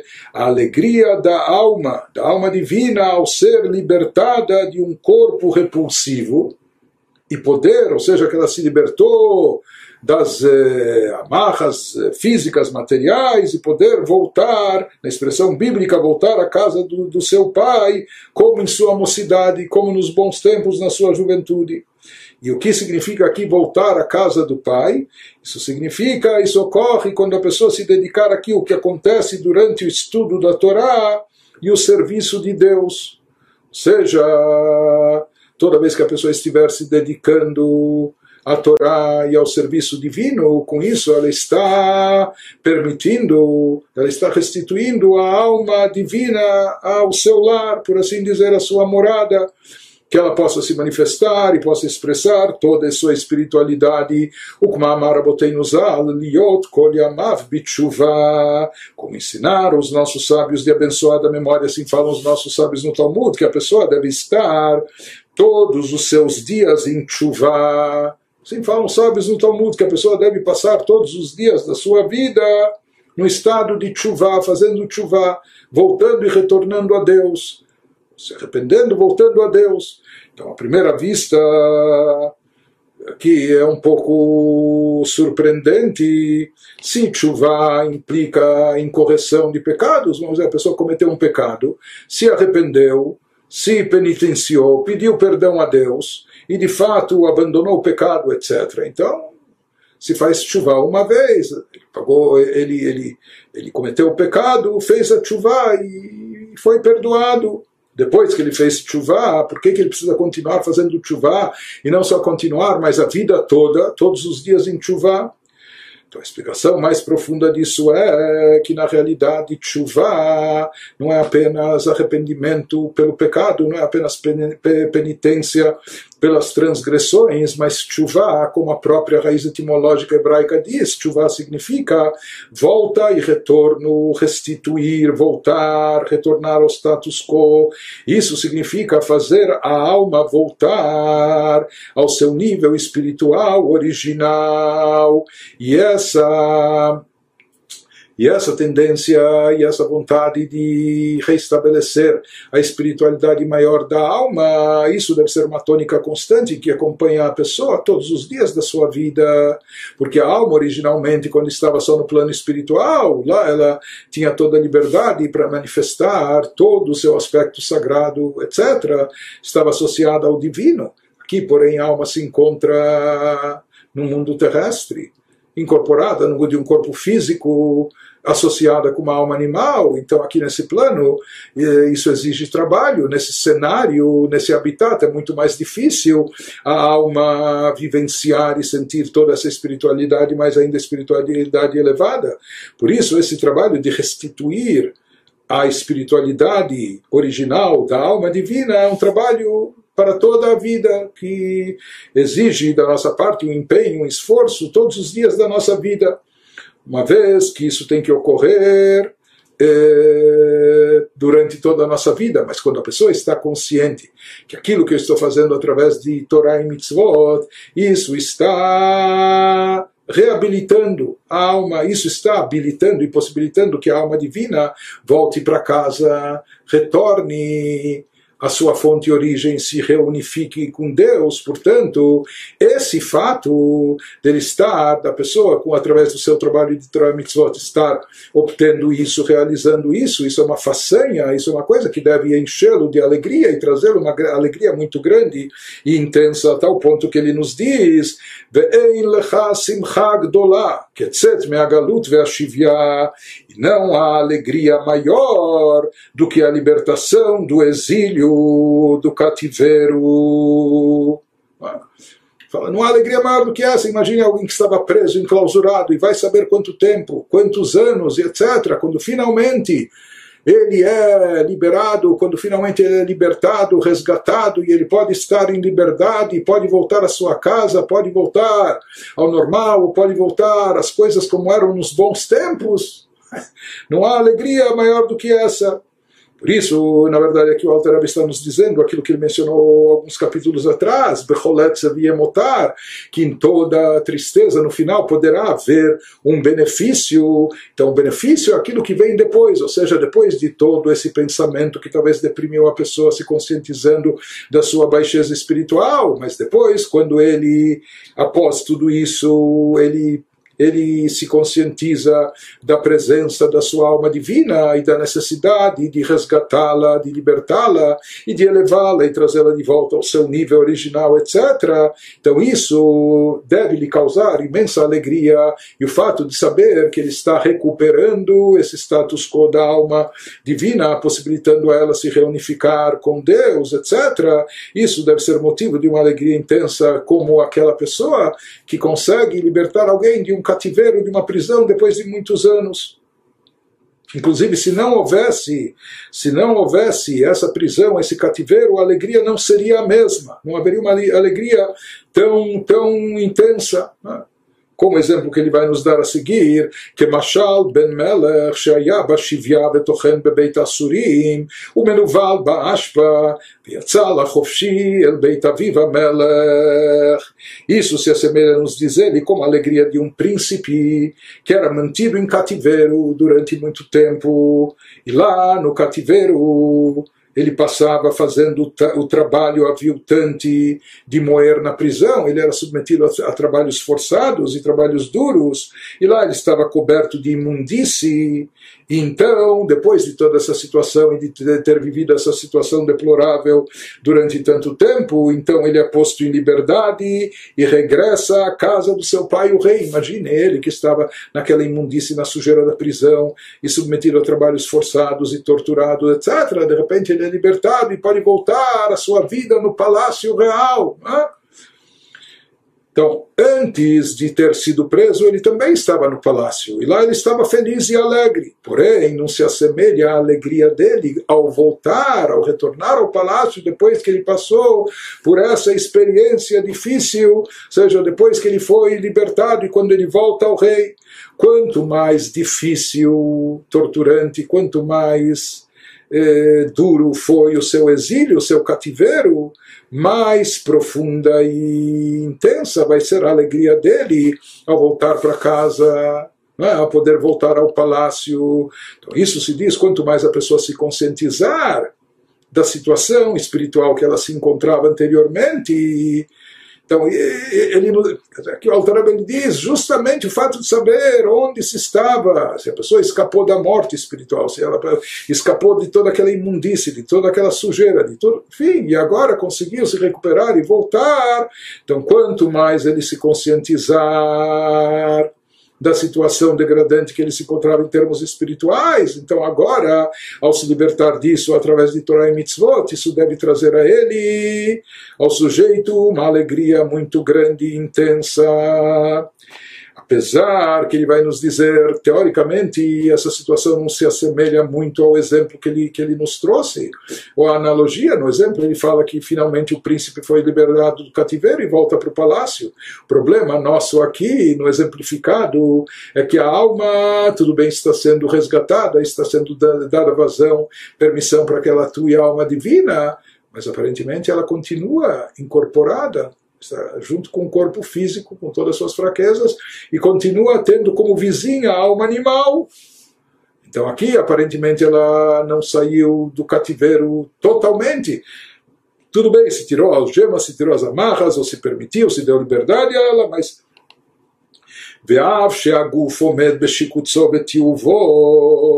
e apesar de o corpo continuar deplorável e repulsivo, seja o lado físico, as quedas eh, físicas corpóreas da pessoa, o lado materialista continua muito intenso. Então, aparentemente, isso não se assemelha bem ao exemplo que a gente mencionou. E de fato, essa é a natureza do, do nosso lado físico corpóreo, como Shkatub Zohar, como a gente já mencionou algumas vezes, essa passagem do Zohar Zohar, de Nikra, Mashcha de Chavia, essa expressão que é utilizada ao denominar o corpo pele de serpente. O que, que significa isso? A serpente é, ela, ela simboliza, ela incorpora, ela representa forças do mal, como a serpente que causou o pecado de, de do primeiro ser humano, o grande pecado que impactou toda a humanidade. Então, a própria serpente, ela representa as três clipot impuras, as três clipot completamente negativas, as cascas que, que encobrem a divindade. Mas aqui se fala, o Zohar chama, aqui a atuação da serpente, do corpo, chama ele de Mashcha de Chavia, ou seja, pele da serpente. Pele da serpente é o lado superficial, externo. Isso faz alusão a Klipat Noga. É uma coisa negativa, está associada com a serpente, mas é o lado externo ainda mais moderado. Não é, ainda não é a essência do mal, mas sim aquilo que é aquela clipá que ainda, que ainda possui algo de luz, que ainda pode ser resgatada, pode ser redirecionada e elevada. Se fala que o corpo do Yehudi é derivado dessa klipat noga, mas de qualquer forma ainda é uma klipa, ainda é algo que obscurece e oculta, uma casca que oculta, uma crosta que, que física, material, que oculta sobre espiritualidade e divindade כי מהותה ועצמותה של הנפש הבעמית לא נהפך לטוב להיכלל בקדושה, mesmo que a pessoa agora procura dar mais vazão à alma divina, porém ele nos diz que o âmago profundo da alma animal não foi transformado e levado para o lado do bem. Tudo bem, se libertou, se liberou a alma divina, mas a alma animal continua com suas convicções, com, com suas quedas, com suas inclinações, ela não se transformou e ela não foi levada para o lado de bem, do bem, o que lhe possibilitaria ser incorporada à santidade. Então, isso não ocorreu, ela ainda não, ela ainda não, não se transformou, é? ela ainda não se converteu, ela continua com, com as suas convicções, com a alma animal e o corpo e etc., continua no seu estado original. Mesmo assim, diz o Alter Ebe, Mikol Makom, Tiaker Nafsho Beinav Lismoach Besimchata, Yoter Meaguf Anivze, Shelo Learvev Lebalbel, Simchata Nefesh Beitzavon Aguf. Mesmo assim, diz o Alter Ebe, ainda assim ele fala para a pessoa se concentrar, concentrar o seu foco, o seu pensamento em sua alma divina, de modo que ela seja preciosa aos seus olhos, e assim a pessoa vai se alegrar com sua capacidade de redimi-la e que a pessoa faça essa alegria significar mais para ela do que a sua preocupação com o corpo objeto, de maneira que a alegria da alma seja o foco da sua atenção e que a pessoa não permita que ela seja comprometida e atrapalhada pelo, pelo triste estado do corpo. Em outras palavras, o Alter está nos dizendo aqui que está certo que a alma divina aqui, eh, talvez o príncipe, ele ainda tem algum vínculo não é, com, com cárcere, sei lá, aqui ele ainda continua próximo do corpo e da alma animal, é? Ele, e, e, o corpo e a alma animal continuam na sua, como eram, né? na sua baixeza, na sua maldade, no seu egocentrismo, etc. Mas mesmo assim, ele não deve permitir que isso prejudique ou diminua a sua alegria, ou a alegria da alma divina por estar sendo restituída ao seu status original, à sua espiritualidade potencial, a toda a sua elevação, e a pessoa deve centrar a sua atenção, o seu foco na alma divina e alegrar-se por isso, por ela estar podendo de volta se ocupar através da ocupação com Torah e Mitzvot, podendo se espiritualizar, se elevar, e isso deve, isso que deve importar para a pessoa mais do que o seu seu aspecto corpóreo, etc, e que isso nem prejudique a alegria, não é isso que ele nos falou, que a pessoa se alegre com essa capacidade de redimir a alma divina, mais do que a sua preocupação com o corpo objeto, de maneira que a alegria da alma não permita que ela seja comprometida e atrapalhada pelo triste estado do corpo, porque a pessoa deve saber o que é o principal e o que é absolutamente não só secundário, mas irrelevante ou insignificante. Né? Se a gente imaginar uma pessoa que tem uma alegria intensa e tem motivo de estar alegre, não é? a pessoa a pessoa naquele dia está casando o seu filho, tem um casamento do seu filho único. Não é? Ah, mas eh, no, no, almoço ele encomendou algum prato, um delivery, etc. E aquele prato que ele encomendou não tinha, mandaram um outro semelhante. Não exatamente. É,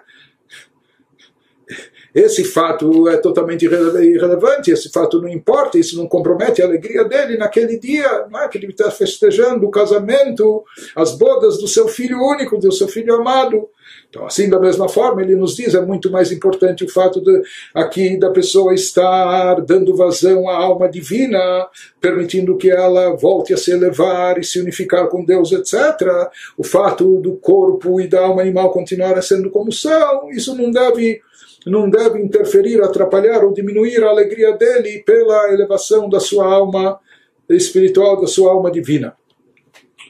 Continua, Alter Rebbe nos diz, Vehinei bechinazui bechinat yetziat mitzrayim.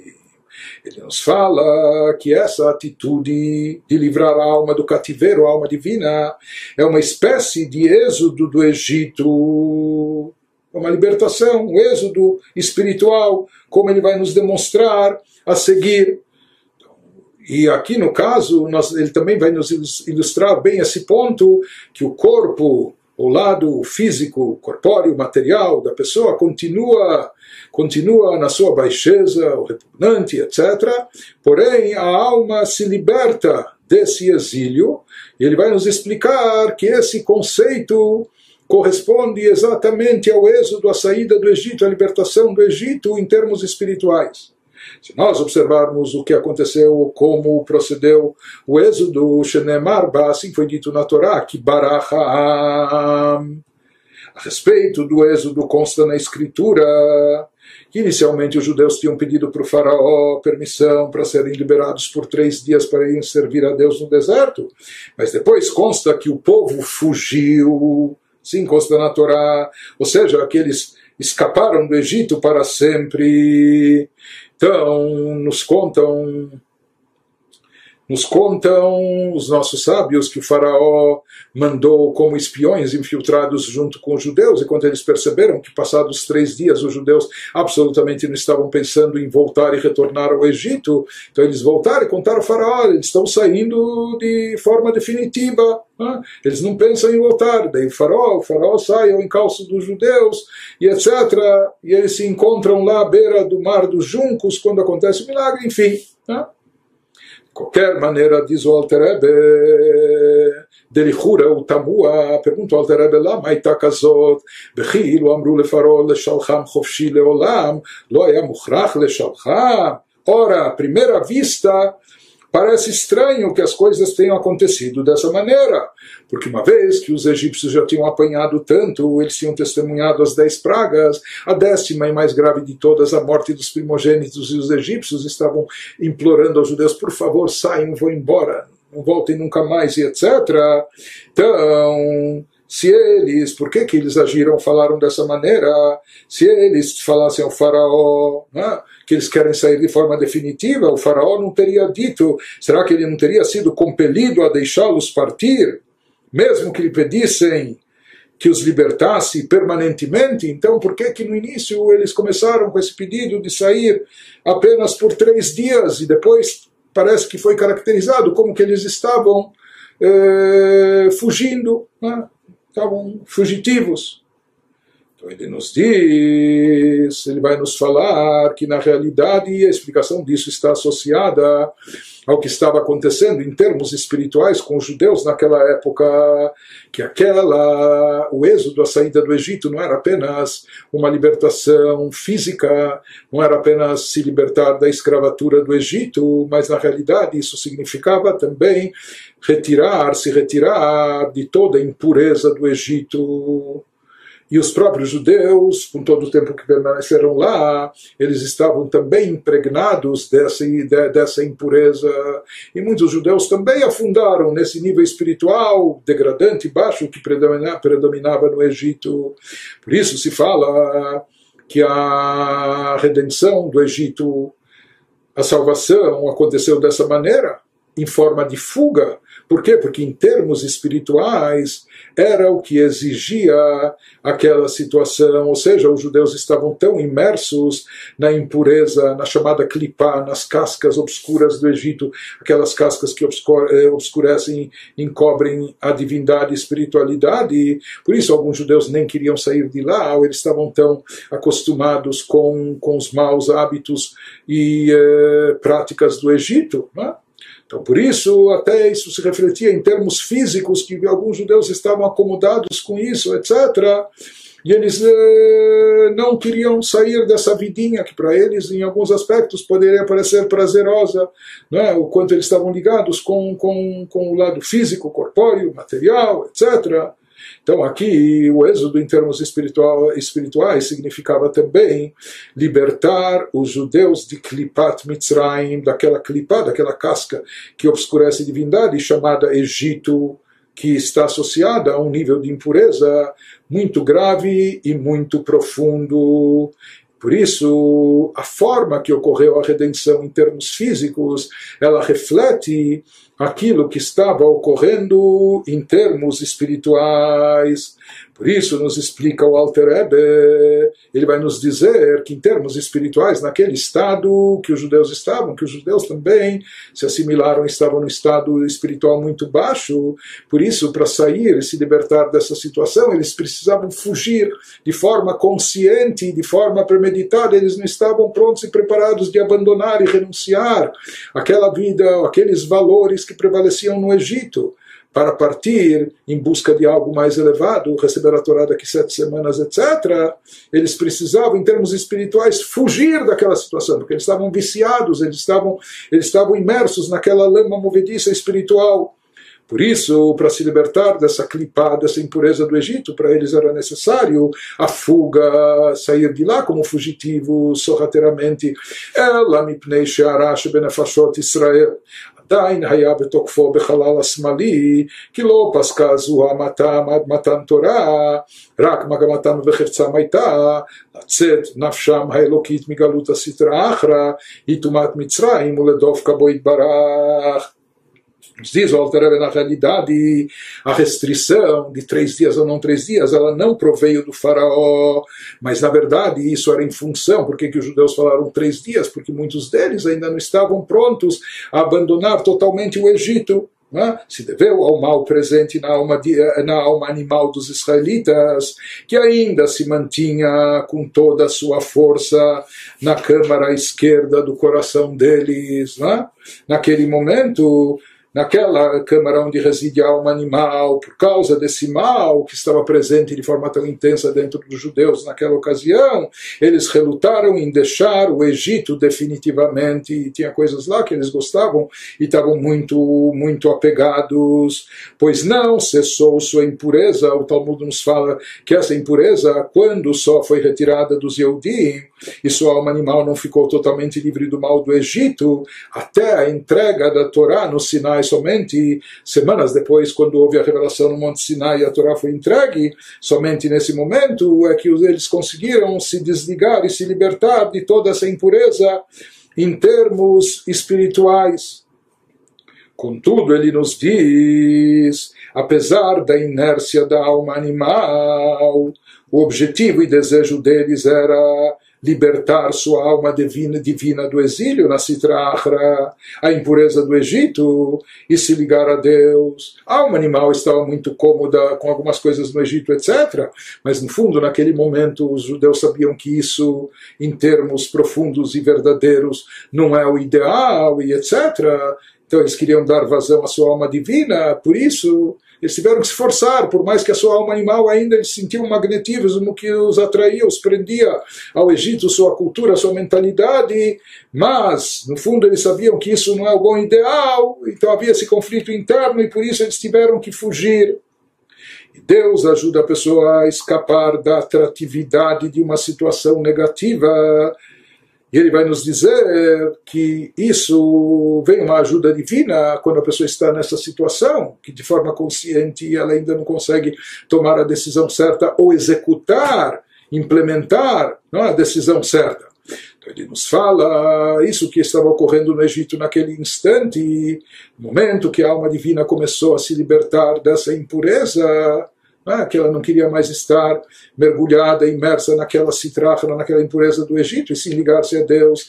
Nesse instante eles recebem uma ajuda divina, o que dechtiv, Hashem uziu mauziu mnusi beyom tzara begomer, misgavi umnusi begomer, behu manos begomer. Ele nos traz aqui três versículos para dizer que Deus nos ajuda a se libertar das situações negativas, por mais que nós estejamos imersos e viciados nelas. Como sugerem esses três versículos, Deus é minha força, minha fortaleza e meu refúgio no dia da aflição, versículo em Jeremias 16, ou minha torre alta e meu refúgio, Samuel 2, ou ele é meu refúgio, como consta em Salmo 59, leatid Hashem ruach min haaretz, ktiv ubimnusa keolech lifnechem Hashem.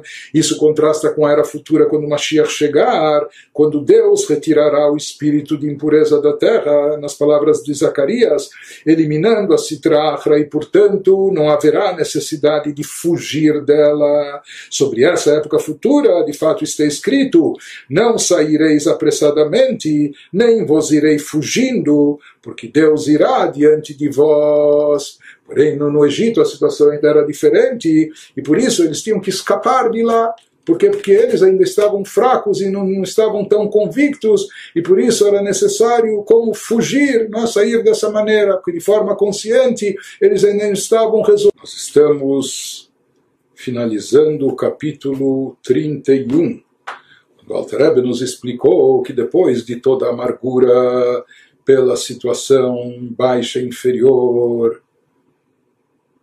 da nossa alma animal, do nosso corpo, a pessoa deve despertar também alegria, sabendo que ele possui uma alma divina, que essa alma divina se encontrava enclausurada no exílio, se encontrava reprimida. Então a pessoa deve, deve investir toda a sua energia em liberar e libertar a alma divina desse cativeiro, permitindo que ela volte à sua condição original, como o príncipe que volta a casa do pai ao palácio, depois de se encontrar no cativeiro sob trabalhos forçados, num lugar sujo e degradante, etc. Da mesma maneira, nos diz o Alter Rebbe, deve haver dentro de nós uma alegria muito grande em função desse retorno né, da nossa alma divina a sua origem, ao seu lar, a seu nível espiritual elevado. Ele nos diz, por mais que o corpo e a alma animal continuam na sua condição anterior, né? materialistas, egocêntricos, possessivos, etc. Mas isso não deve interferir e prejudicar na alegria da alma divina em estar se elevando, estar voltando à espiritualidade. Ele nos deu exemplo disso e nos falou que isso é como o êxodo no Egito, ou seja, mesmo quando os judeus ainda estavam impregnados de impureza, o que os atraía a se manter e permanecer no Egito, na impureza do Egito, Porém, eles fugiram de lá. Por que, que fugiram? Não que o faraó não os deixaria sair. Eles fugiram, fugiram quase que de si mesmos, porque eles, antes que mudassem de ideia, porque eles mesmos ainda ah, estavam cômodos, de certa forma, com, com aquela vida de impureza no Egito. Então, uma vez que ainda, né, ou seja, o lado físico, corpóreo, o lado corporal e da alma animal estava presente com toda a intensidade, mas no momento que eles deram vazão à alma divina, mesmo que teve que ser, num, num primeiro momento, como uma, uma, uma, saída às pressas, uma fuga, uma saída às pressas daquela situação, daquele status quo, uma fuga, não é? Mas recebem a ajuda divina. Isso acontece com cada um de nós, que talvez a gente esteja muito preso ao plano físico corpóreo, ao lado materialista, e para nós, no primeiro momento, essa saída, essa elevação da alma divina, esse investimento em espiritualidade através de Torah pareça envolver até uma fuga do, dos assuntos mundanos corpóreos, mas no final, a pessoa se focando nisso, se concentrando nisso, deve saber que isso é motivo de grande alegria, e quanto mais duro foi o cativeiro do príncipe, quanto mais dificuldades a alma divina nossa passou e foi reprimida, maior é a alegria quando ela volta ao seu estado original. Agora, a seguir, o Alter Rebbe vai nos explicar também, vai nos trazer mais uma meditação, mais um aspecto, vai nos chamar a atenção a mais um aspecto a ser abordado, através do qual a pessoa e o Benoni vai e pode chegar à alegria depois de toda aquela amargura causada pelas meditações que o conscientizam da sua inferioridade, baixeza espiritual, etc. Então, antes anteriormente no capítulo, o Alter nos disse que no momento que a pessoa se conscientiza que ele está liberando e libertando a alma divina e permitindo que ela restitua o seu nível espiritual original, que ela volte a estar unificada com Deus através de Torah e Mitzvot, então isso é motivo de grande alegria. É Agora ele vai nos dizer, apesar que antes a gente ressaltou, falou, ah, mas o corpo e a alma animal continuam no seu estado deplorável em termos espirituais, degradante. Tá? Mas agora ele vai nos trazer um certo consolo, nos dizendo que mesmo em relação ao corpo e à alma animal existe um aspecto positivo a ser visto e a ser encarado, que isso ele vai começar a nos explicar agora. ולהיות בחינת תשובה זו ביתר שאת ויתר עוז מעומקא דליבה, וגם שמחת הנפש תהיה בתוספת תורה ושמחה, כאשר ישיב אל ליבו דעת ותבונה, לנחמו מצוונו ויגונו, לאמור כנ"ל. הן אמת וכולי, אך אני לא עשיתי את עצמי, a fim de que esse sentido das mitzvot como tshuva, conforme a gente explicou acima que tshuva não é apenas o arrependimento, mas é restituir, é fazer a alma voltar ao seu nível original, fazer ela retornar à casa do Pai, por assim dizer, retornar ao plano sagrado. Então, esse sentido das mitzvot, como tshuva, para que ele seja com mais dignidade e mais poder, para que a pessoa faça isso de uma forma mais intensa, das profundezas do coração, e para que a sua alma se alegre com mais luz e alegria, a pessoa deve considerar o seguinte. Só deve levar em conta a seguinte reflexão, a seguinte meditação. Essa experiência vai ser mais profunda quando a pessoa refletir em seu coração com conhecimento e discernimento seja, de forma esclarecida, para se consolar de sua tristeza e pesar, do que, era derivado da tristeza e pesar espirituais da pessoa, causados pelas meditações que a gente mencionou nos capítulos anteriores da sua inferioridade espiritual. Porém, a pessoa que está conversando, dialogando consigo mesma, o Alter nos sugere no que, que a pessoa deve fixar o seu pensamento, depois de dizer para si mesma as palavras da meditação acima. Veja, sem dúvida é verdadeiro que de fato a pessoa tem que ser realista, tem que admitir até que ele não é um tzadi, que mais longe disso ele está numa situação baixa, etc. E que eu eventualmente estou muito longe de Deus, porém, nos diz o Alter Rebbe, ele não deve parar por aí a sua reflexão, eh, não deve estacionar nesse ponto, pelo contrário, ele deve prosseguir com a seguinte reflexão que lhe dará mais força pessoa deve pensar o seguinte, porém, embora esteja muito longe de Deus, porém não fui eu que me criei, não fui eu que me criei dessa forma, com um corpo, carne fraca, tendências físicas, eh, desejos corpóreos, materialistas, etc. E por que Deus fez uma coisa dessas? Rebaixar uma porção de sua abençoada luz. Né? Porque, na verdade, quem colocou a alma divina nesse habitat, nesse cenário, nessa situação, nessas circunstâncias, sujeita a tudo isso, não fui eu. Quem criou essa situação? Deus, o Criador. Claro que, em geral, a gente não pode se omitir de responsabilidade, não pode atribuir a culpa das coisas. Sabe o quê? Se Deus não tivesse criado o mundo, isso não teria acontecido. Então, ele é o culpado. Né? Então, isso é tolo, é ilusório podemos nos omitir de responsabilidade e nos isentar, é? atribuindo a culpa, a responsabilidade a Deus. Mas aqui no caso, quando a pessoa se vê nessa situação, que ele tem uma alma divina que ele está procurando restituí-la à sua posição elevada e santificada, mas ele percebe que ele é dotado também de um corpo físico com carne fraca e tendências corpóreas, etc., e uma alma animal. Então, esse lado dele ainda é um lado muito muito até degradante em termos espirituais, um lado muito baixo. Porém, essa situação do corpo ser assim, ter essas fraquezas, da alma animal ter essas tendências, de fato não foi a pessoa. Né?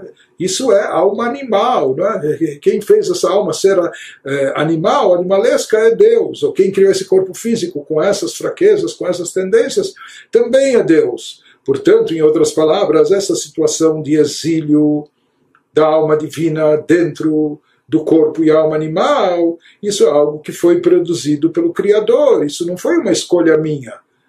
É, talvez eu poderia ter dado mais atenção à alma divina, mas essa situação, nesse cenário que nós estamos, é? isso dá muita vantagem.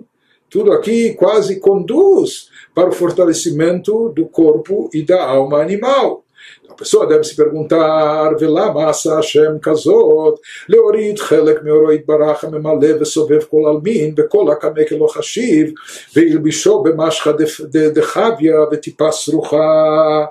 Então a pessoa deve questionar, assim, uma, um questionamento retórico, por que Deus fez uma coisa dessas? Ou seja, rebaixar uma porção de sua abençoada luz, uma partícula da, da, da própria divindade, por que, que Deus foi colocar uma partícula da divindade, uma divindade tão magnífica, tão esplendorosa, que na linguagem do Zohar que preenche todos os mundos, a luz divina onipresente, e não só a luz a luz que preenche os mundos, mas também aquela luz divina mais elevada que transcende todos os mundos. Essa luz divina diante da qual, em sua presença, tudo é considerado zero. Todas as criaturas e seres, não só materiais, mas até espirituais, são totalmente nulos diante dela. Ou seja, aqui nós estamos falando de divindade, da essência divina, de uma elevação, de uma santidade não é tão tão tão é, gigantesca, tão enorme, a luz que preenche os mundos, a luz que envolve os mundos, que circunda os mundos diante do qual tudo é insignificante, e Deus pegou uma partícula disso e depositou onde, colocou onde, para colocá-la em um corpo desprezível, que na linguagem do Zohar é chamada a pele da serpente, como já falamos, serpente envolve aquilo que personifica o mal, o agente do mal, das clipot, representa as clipot, as cascas, apenas que pele da serpente, e a parte superficial, externa, representa a clipat noga, aquela clipá, aquela casca ainda translúcida, mais reluzente. Não é? Mas de qualquer forma, é uma clipá, por que, que Deus depositou uma partícula de uma divindade tão elevada dentro de um corpo desprezível, nessa pele da serpente, e um corpo que veio de uma gota de sêmen fétida? Veja, nós somos tão insignificantes aqui, não é? e Deus, dentro disso, depositou uma partícula, uma parte da própria divindade. Qual o objetivo disso? Qual a finalidade disso? Qual o intuito disso? É? Essa deve ser a pergunta lançada, e imediatamente vem a resposta, e a resposta tem que ser muito óbvia e de fato é aquilo que está escrito nos nossos livros.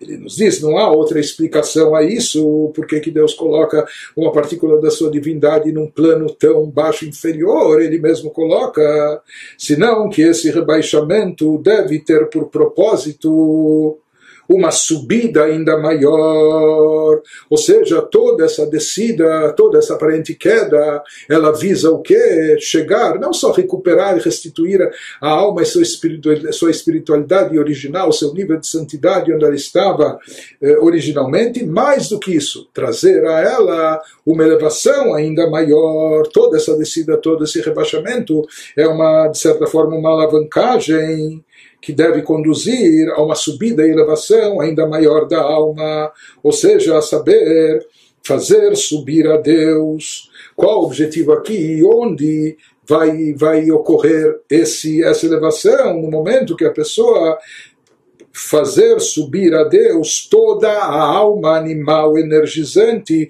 ou seja, restituir a alma sagrada ao seu nível de certa forma, isso não é novidade. Né? Vai voltar. Não é para isso que a alma teria descido a esse mundo. Não é para voltar empatado. Né? Qual é o lucro aqui? Qual é o faturamento? Qual é a conquista? Quando a pessoa eleva, quando a pessoa eh, refina e purifica e eleva também a sua própria animal, a sua própria alma animal, o seu próprio aspecto físico e corpóreo também. Ou seja, no momento que a pessoa fizer subir a Deus toda a alma animal energizante, que é da alma animal orgânica que vem a força energizante vital, a vitalidade do ser humano. E essa alma que é da Klipat Noga, alma do Yehudi, alma animal é de Klipat Noga, e suas vestimentas, quais são as vestimentas da alma animal? Que são pensamento, fala e ação. Quando a pessoa pegar a alma animal é? e converter não só as forças, as faculdades da alma divina, mas envolver a alma animal com suas vestimentas, seu pensamento, sua fala e ação, envolver isso em coisas sagradas por meio da imersão delas na ação, fala e pensamento da Torá. Com isso ele vai estar convertendo e transformando a alma animal alma orgânica corpórea vai estar tirando ela da sua baixeza espiritual, tirando ela do seu apego ao lado físico, corpóreo, ao lado materialista, tirando ela da sua possessividade, individualidade, do seu ego, etc. E elevando ela também, colocando ela também a serviço da Kedushá da santidade, fazendo que o pensamento, fala e ação dela também estejam ligados com assuntos sagrados, על ידי התלבשותם במעשה דיבור מחשבת התורה, וכמו שהתבר לכמה עניין העלה זו באריכות, איך שהיא תכלית בריאת העולם עם האסטאב, em capítulos posteriores do capítulo 35 até 37, o Alter Rebbe vai nos explicar detalhadamente essa elevação que ocorre ou seja, não só com a alma divina, mas o principal aqui não é elevar a alma divina, que por si só ela já é divina, já é espiritualizada, só fazê-la voltar ao nível que estava, isso não valeria a pena correr todo esse risco e passar por toda essa aventura, essa epopeia aqui nesse mundo terrestre materialista. Mas ele nos vai dizer, vai nos explicar que o propósito de toda a criação, a missão do ser humano, consiste na elevação do corpo, justamente do plano físico corpóreo e da alma animal como esse é o propósito da criação do mundo. Isso ele vai nos explicar a seguir. Portanto, toda a pessoa deve se conscientizar que toda a descida da alma divina para esse plano terrestre tem como objetivo levar, não só que ela se eleve, mas que ela traga consigo, traga de carona também a alma animal e o aspecto corpóreo. E como a pessoa consegue isso? Fazendo as mitzvot aqui no plano físico ou através da ação prática das mitzvot, ou da fala de Torá, ou dos pensamentos sagrados, etc. Com isso ele consegue elevar, produzir uma elevação também na alma animal e suas vestimentas. E na realidade, Nisso consiste o objetivo de toda a criação, nisso consiste o propósito da nossa existência, que no final ocorra uma elevação espiritual também para o corpo, lado físico, e também para a alma animal, de forma tal que não só a alma divina precise fugir, escapar, se isolar desse mundo físico materialista, mas não que ela eleve a própria matéria junto consigo, que o próprio lado físico também se santifique. Quando a pessoa se conscientizar disso, quando a pessoa meditar e refletir sobre isso, sobre essa conclusão importantíssima, isso deve encher a pessoa de júbilo e de, de alegria. A pessoa deve então se conscientizar, diz o Alter Rebbe, Vimken eifozot esse. וזאת תהיה כל מגמתי כל ימי חלדי, לכל בהם חיי רוחי ונפשי. וכמו שכתוב אליך השם, נפשי אשא, דהיינו לקשר מחשבתי ודיבורי במחשבתו ודיבורו יתברך. והן הן גופי ההלכות הרוחות לפנינו, וכן מעשה במעשה המצוות. Quando a pessoa se conscientizar disso, ele deve então chegar à seguinte conclusão: se é assim, dizendo para si mesmo, farei o seguinte, e esta será a minha missão singular. Eu vou me conscientizar e vou assumir isso, vou perceber que essa é a minha missão única e importante. Todos os meus dias nessa terra, no mundo terrestre, eu devo colocar nessas mitzvot a vida do meu espírito, devo, devo embutir aqui, devo, devo colocar aqui toda a minha vitalidade, toda a minha energia, todo o meu espírito de minha alma, como está escrito de fato no Salmos 25, a ti, ó Deus, elevo minha alma, que significa ligar meu pensamento e fala com o pensamento e fala de Deus. Como eu posso unificar? Ah, nós temos pensamentos banais, triviais, etc. A nossa fala. Como eu posso ligar o meu pensamento, a minha fala, ao pensamento e fala de Deus? estudando o corpo das leis judaicas que foi codificado para nós, estudando o Torá. Assim, o meu pensamento vai estar envolvido com Torá, que representa a vontade divina, a sabedoria divina. A minha fala vai estar ocupada com aquilo que é expressão, é a mensagem divina, a palavra de Deus na Torá e as minhas ações também, quando implementar e cumprir as mitzvot na prática, não, vou estar vinculando minhas ações a Ele por meio da prática de mitzvot.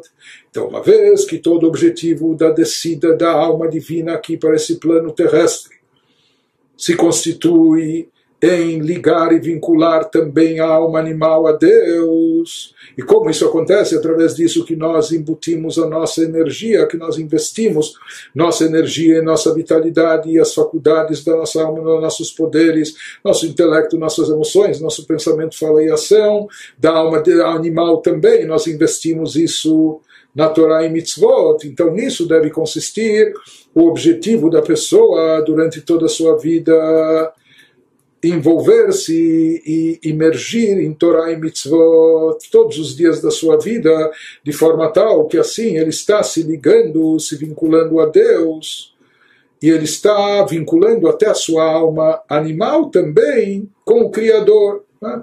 Isso que falou o salmista, né? Hashem nafshi a ti Deus elevo minha alma. Isso acontece através dessa ligação do pensamento, fala e ação com Torá e mitzvot. Por isso ele nos diz, Shelachen nikret a Torah meshivat nafesh, perush lemkorah beshorsha. Por isso a Torá é descrita no Salmos 19 como restituidora da alma. A Torá tem esse poder de restituir a alma, de recolocá-la no devido lugar. Isso significa que ela faz a alma retornar à sua fonte e raiz. E como nós falamos, não somente a Torá eleva a alma divina, mas ela consegue, através desse processo de chuva, de retorno, restituição da espiritualidade da alma, ela consegue envolver e comprometer, trazer junto consigo também até a alma animal. E sobre isso foi dito também nos Salmos, naquele mesmo capítulo. Pikude Hashem Yesharim Mesamchei Lev seja a respeito dessa elevação, que como nós falamos no final, ela ocorre não só com a alma divina, mas ela envolve também até a alma animal. É dito, os preceitos de Deus são justos e alegram o coração. Ou seja, a pessoa vai saber que através dos preceitos de Deus, através das mitzvot, né, conforme está no Teilim lá no Salmos 19, isso deve trazer a ele alegria. Por quê? Porque ele percebe que através do cumprimento dos preceitos ele consegue não só elevar de volta a alma divina, mas ele consegue até converter e transformar a alma animal, fazendo com que ela também se eleve dessa forma, cumprindo o propósito da criação. Por isso, Pikudei Hashem, Yesharim, por isso ele vai perceber o quanto os estatutos de Deus são retos, corretos, etc. E eles, Mesam Heilev, ou seja, que Deus nos deu a oportunidade, através das mitzvot, do cumprimento das mitzvot, de forma prática, aqui nesse plano terrestre, de realizar essa façanha especial, é? de converter o físico e material em espiritualidade, em divindade. Com isso, conclui o Alter Rebbe, o capítulo 31.